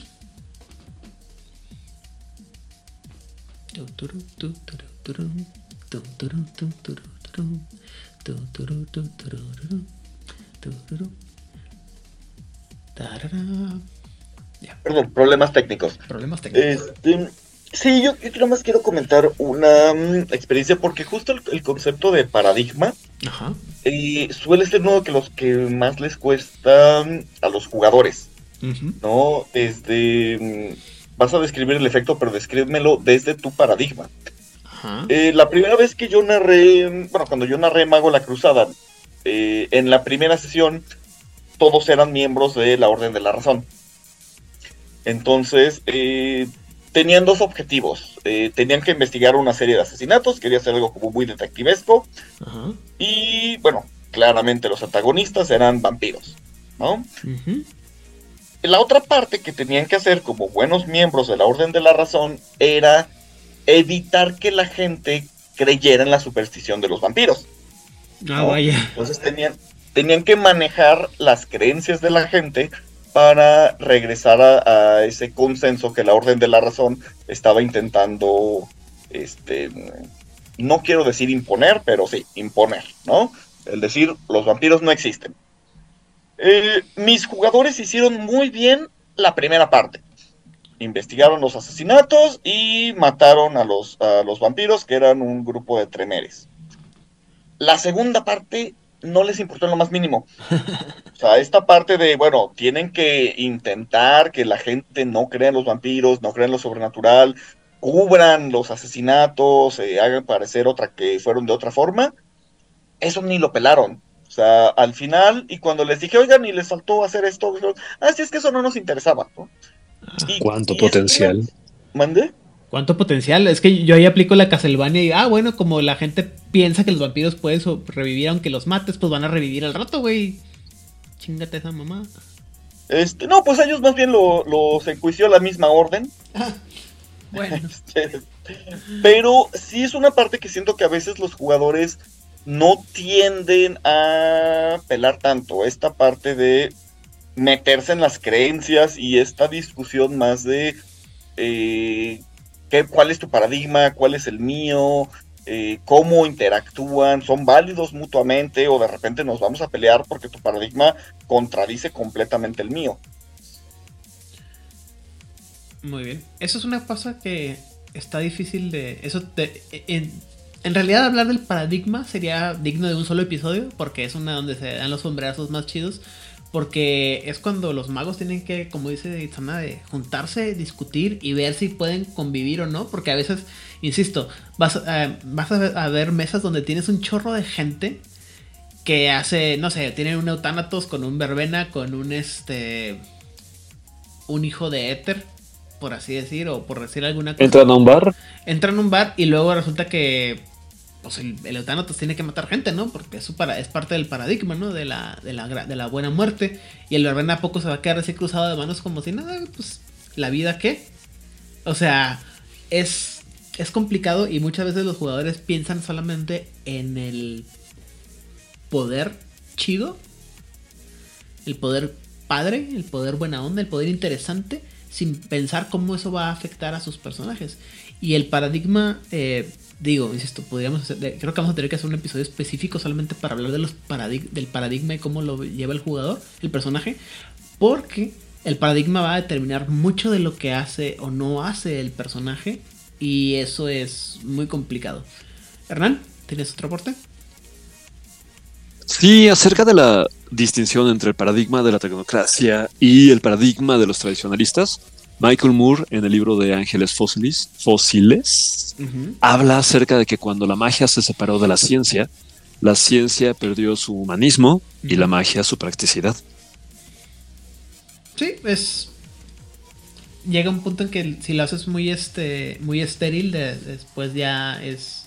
Si haces la magia muy. la ciencia muy estéril, es. es muy fría. Y si haces a la magia muy mística, es, es impráctica, ¿no?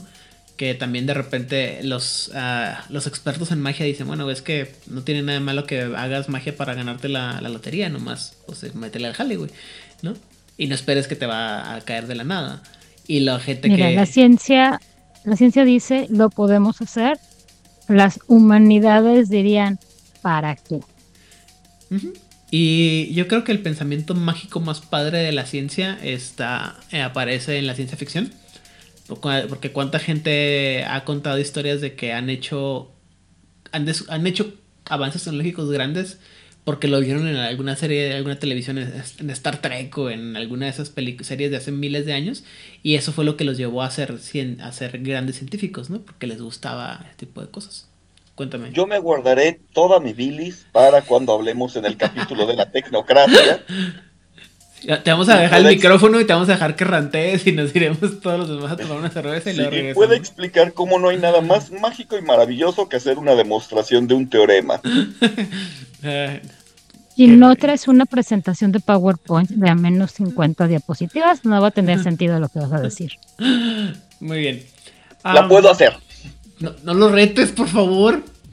No lo estoy retando, le estoy poniendo condiciones que no es lo mismo. Casi. Bueno, un punto que nos faltó hablar, eh, hablar y que eh, lo dejaré más como para que participe la gente que nos escucha es que puedes, o sea, puedes hacer magia sin tener paradigma. Puedes... hay una forma de vivir en, en, esta realidad y ser parte del consenso sin tener un paradigma. Yo diría que no. Pero seguramente habrá gente que dirá, no, sí se puede porque bla, bla, bla, bla. Pero la verdad es que como ya hemos platicado, la realidad, el consenso y el paradigma van a estar intrínsecamente relacionados y tienen que ser, o van a ser muy importantes en la, la personalidad y el actuar de la, de la persona. Dime, Hernán, tienes cara que decir Creo que sin paradigma, lo que haces es magia estática. Si quieres que sea magia dinámica, magia con M mayúscula, necesitas un paradigma que te potencie y te encierre. Sin paradigma no te haces feliz. Pero es que además todas las personas tienen alguna creencia, algo. Entonces no puedes ir por el mundo sin alguna creencia, sea cual sea esta. O sea, a lo mejor tu creencia está en que va a ser un buen año económicamente hablando si tu equipo de fútbol favorito gana. Pero un vampiro tiene un paradigma, pero no es consciente. Sí, claro. Un vampiro tiene un paradigma. Tiene el paradigma de que su sangre tiene poder. Y que tiene que alimentarse de sangre viva.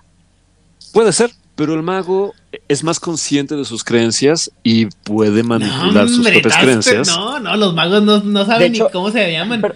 Pero, una cosa es que estés consciente de y otra cosa es que carezcas de. De hecho, de hecho hay algo muy padre, hay, algo muy padre en, en, 20 aniversario, porque justo, justamente eh, eh, limpian o pulen mucho todo este, el proceso mecánico de la magia y eh, lo, eh, se supone que a la hora de que un mago hace su magia necesita tres cosas. Eh, bueno, antes era el foco, ¿no? Que era una cosa que agitaba y ¡pum! pasaba la magia, ¿no? La sobre cuáles eran los focos de tu mago y... Ajá, exactamente. y, de hecho tenías un foco por cada esfera y era una cosa ahí muy rara.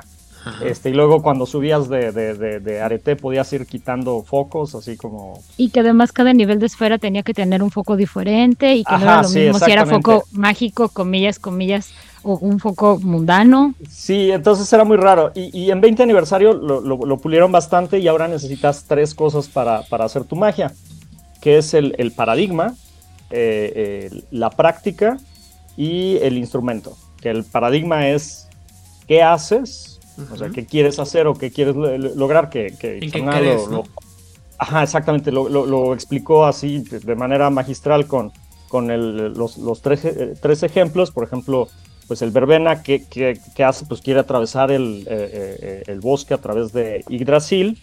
Este, ¿Cómo lo hace? Bueno, pues cortándose la mano para utilizar, este, y bueno, eh, haciendo un ritual, ¿no? Pidiéndole a Yggdrasil que, que, acepte su sacrificio y con, qué lo hace el instrumento, pues es su sangre, ¿no?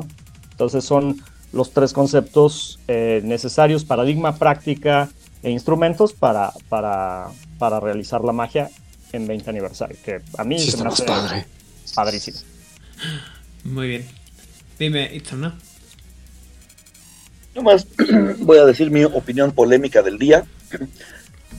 habemos algunos que creemos que en realidad todas las cosas del mundo de tinieblas que tienen algún tipo de poder, yo diría que con excepción de los demonios, están haciendo magia. Solamente que no lo saben. O sea, un vampiro en realidad sería un mago de sangre. Los Garú no sabría yo encajarlos, pero están haciendo básicamente lo mismo. Y, los demonios magia espiritual. Es magia espiritual. ¿Qué dijiste? a, ver, a ver, a ver, a ver, pausa, pausa, pausa. ¿Qué dijiste, Monse? dijo algo. Eh, lo que decía Odil, o sea, los Garus hacen. Yo estoy completamente de acuerdo con Ichabna. Los Garus hacen magia por medio de los espíritus. Al final del día, el espíritu es el que les enseña el don y ellos, por medio de esa conexión con el espíritu, es que pueden hacer cosas raras. Pero es magia estática.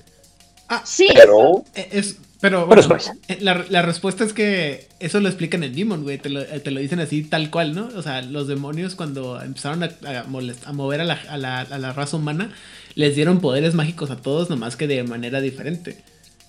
Y, y dentro del mismo libro de Demon, de Demonio a la Caída, que veremos como en 20 años, indica que lo que los demonios piensan es que todas las criaturas que están en esta tierra, las hayan conocido ellos o no, están haciendo magia estática y mal hecha, además. Porque aparte nomás ellos saben hacer buena magia chida. Pues porque sí saben los nombres y el origen de las cosas, los demás que sabemos de nada. De hecho, se supone que por eso los magos son tan especiales para los demonios, ¿no? Porque son los únicos que hacen magia más o menos al mismo nivel de, ellos, de, creación. Pero mal hecha. Pues lo que pasa es que es, la diferencia entre un, cocinero experimentado y el, y el chalán, ¿no? O sea, el mago, eh, como dices tú, el demonio tiene. O sea, es que el demonio supone que trabaja a nivel del principio universal. Y el mago es así como que. Mm, hago berrinche hasta que, la, hasta que las cosas funcionen como yo quiero, ¿no? Que es básicamente lo que hace el mago, porque eso lo vamos a explicar más adelante, ¿no? O sea, el mago lo hace todo a través de su paradigma y el instrumento y la práctica que sabe, pero todo es una imposición de la voluntad. Y ven, acabo de destruirme 23 años de jugar. Es que. Hace su berrinche.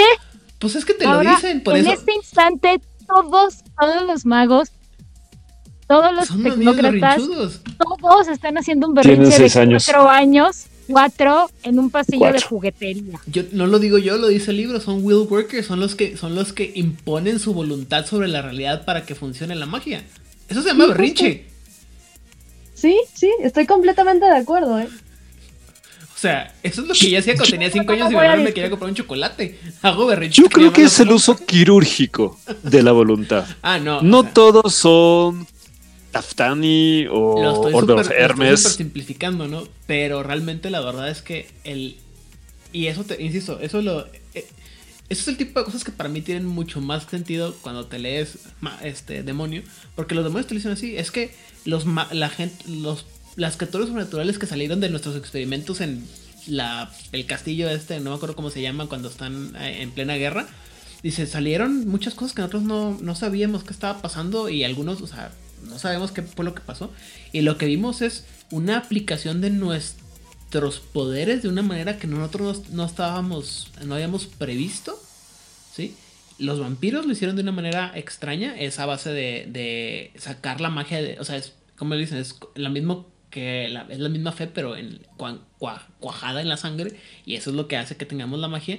Los hombres lobo, como dicen ustedes, pues que ellos hicieron, este, están hablando hablan con los principios que de una manera u otra agarraron conciencia y por eso tienen esta, estos, los dones, ¿no? Los, los, fantasmas, bueno, los fantasmas están trabajando igual con los principios y las fuerzas, pero del otro lado del velo y es como el recuerdo de estas fuerzas que nosotros implantamos. Los hadas también están hablando con otros, es un, otro, otra capa de espíritus para poder ejercer sus contratos, cuánta cosa.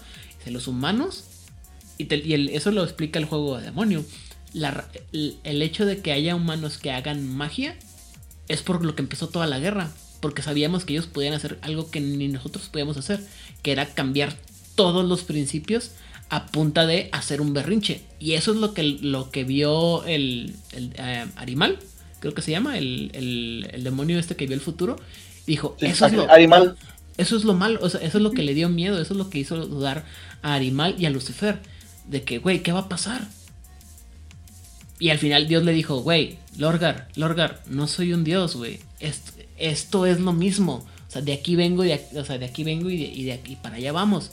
Nada más que a estos angelitos, igual que a los primarcas, les dio miedo y hicieron su, su pendejada. Y llegaste a un punto acerca de si tienen o no tienen paradigma y pueden hacer las cosas. Justamente en esta parte de demonio la caída, los todos estos ángeles se dan cuenta de que estas creaciones perfectas, hermosas, sui generis, únicas y detergentes que creó Dios y que les dijo, los van a amar como si fuera yo y todo el mundo dijeron, sí, y están bien bonitos, no eran conscientes de que estaban existiendo, nomás andaban ahí, literal, como animalitos de la creación. Y entonces todos estos seres divinos dijeron, no inventes como la cosa más preciosa que, lo más preciso que tenemos ha creado no es consciente de sí mismo, vamos a darles la conciencia y entonces todo se fue al diablo, ¿verdad? Vamos pues a darles ansiedad y, traumas psicológicos. Pues más o menos. Que sean plantas con la ansiedad. Esa es la parte que, que se pone dramática, ¿no? Porque por un lado Lucifer te dice que la magia como tal no se desarrolló hasta que él no se les enseñó a los, a los primeros magos con las que, con las que quiso sacar a los, a los archiduques del infierno, a los después a los atados a la tierra. Pero también está la historia del Lid que dice, güey, el poder me lo dio Dios y ahí estaba.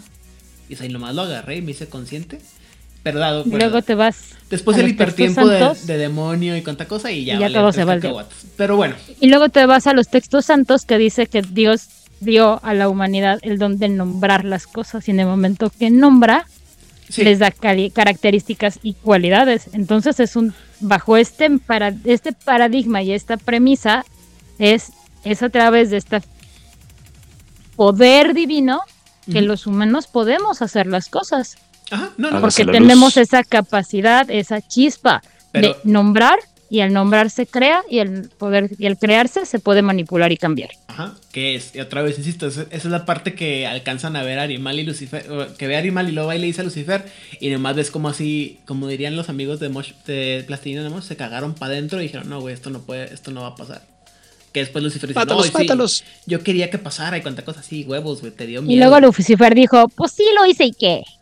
Y luego llegó el, el, el, ¿cómo se llama? El mago con más poder del mundo y dijo Rabana, vámonos a otro mundo a la chingada, güey.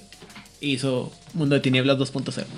Y ahora todos somos un juego de Ese es mi lore personal, ¿eh? No me quedan caso. Pero bueno, habiendo dicho todo lo anterior y después de haber platicado ya dos horas sobre este tema de la realidad, el consenso, el paradigma y cómo se juntan unos con los otros todos, muchas gracias por habernos escuchado. Antes de irnos, sin embargo, Itzona, saludos, redes sociales y demás, demás. Saludos a, a Balon Roll, a Pepetronic, a Nimhitril y todas las personas que se toman unas cuantas horas de su vida para escucharnos. Muchísimas gracias. Me encuentran en Facebook como Itzamna Fuentes y en TikTok también como Itzamna Fuentes. Muy bien. Hernán Paniagua. ¡Eh! Bueno, yo sé que este episodio alguien lo escuchará en el gimnasio mientras hace su rutina y a ti, persona, te estamos acompañando con mucho cariño. También mandamos saludos a, Edgar y a Sofía y, eh, y a Oliver y a todas las personas que les guste la magia. Recuerden que la clave de la magia dentro del juego y tal vez también fuera de ella sea simplemente prestar atención a todo lo simbólico y aprender a manejar los símbolos que son importantes para el personaje o para la persona. Y entonces en el manejo de los símbolos es que moldeamos la realidad. ¿Te gusta tu realidad? Ahí nos vemos en el próximo episodio. Elías. Este, yo quería nada más así rápidamente responder una de las preguntas que nos mandó el productor Vladimir Soto con respecto al episodio pasado, si se puede ver el avatar, otros pueden ver el avatar.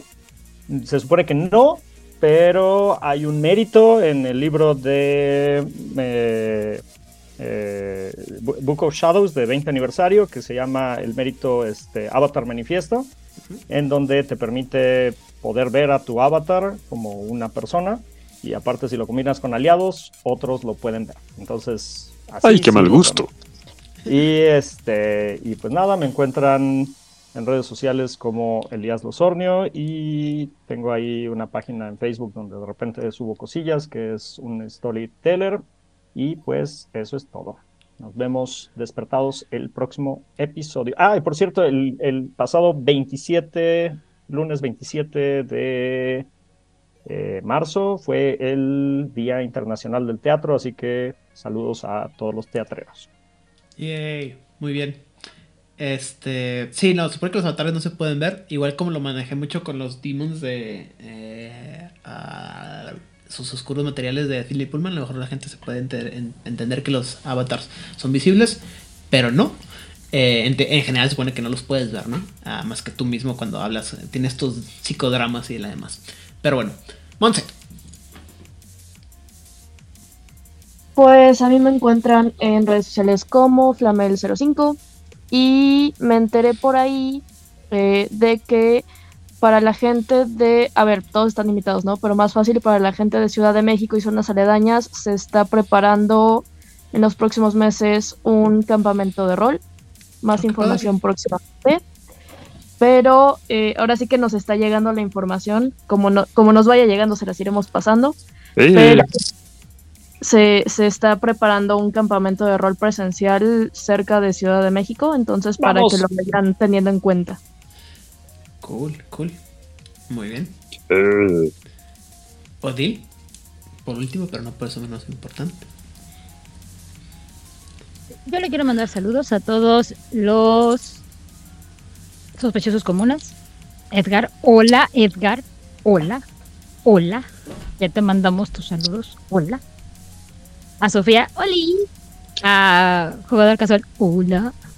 A, a, Hernán, el chico que hace varias horas de. Ay, él me cae bien, fíjate. Ay, es bien buena onda, ¿viera? Sí, tiene es bien divertido, sí. Solamente extraño sus pláticas de sus mopeds, pero bueno, su suadera trapito la extraño. Yo espero que algún día regrese. Sí, estaría padre. Eh, ¿A quién más le mando saludos? A Nimhitril, a Niggle Niggle. Ay, ¿cómo se llama? Um, no, no, no, no, a Oscar. Y me falta una persona que ahorita les digo el nombre, nada más que lo encuentro y en lo que busco el nombre es... Ah, sí, claro, también le mando muchos saludos aquí a mi marido que espero que para la próxima ya se pueda este, presentar de nuevo, pero pues ya Hola, El espíritu está puesto, pero el cuerpo es débil, dirían los santos en la Edad Media. Y estas personas eran muy sabias en ese tipo de, de situaciones.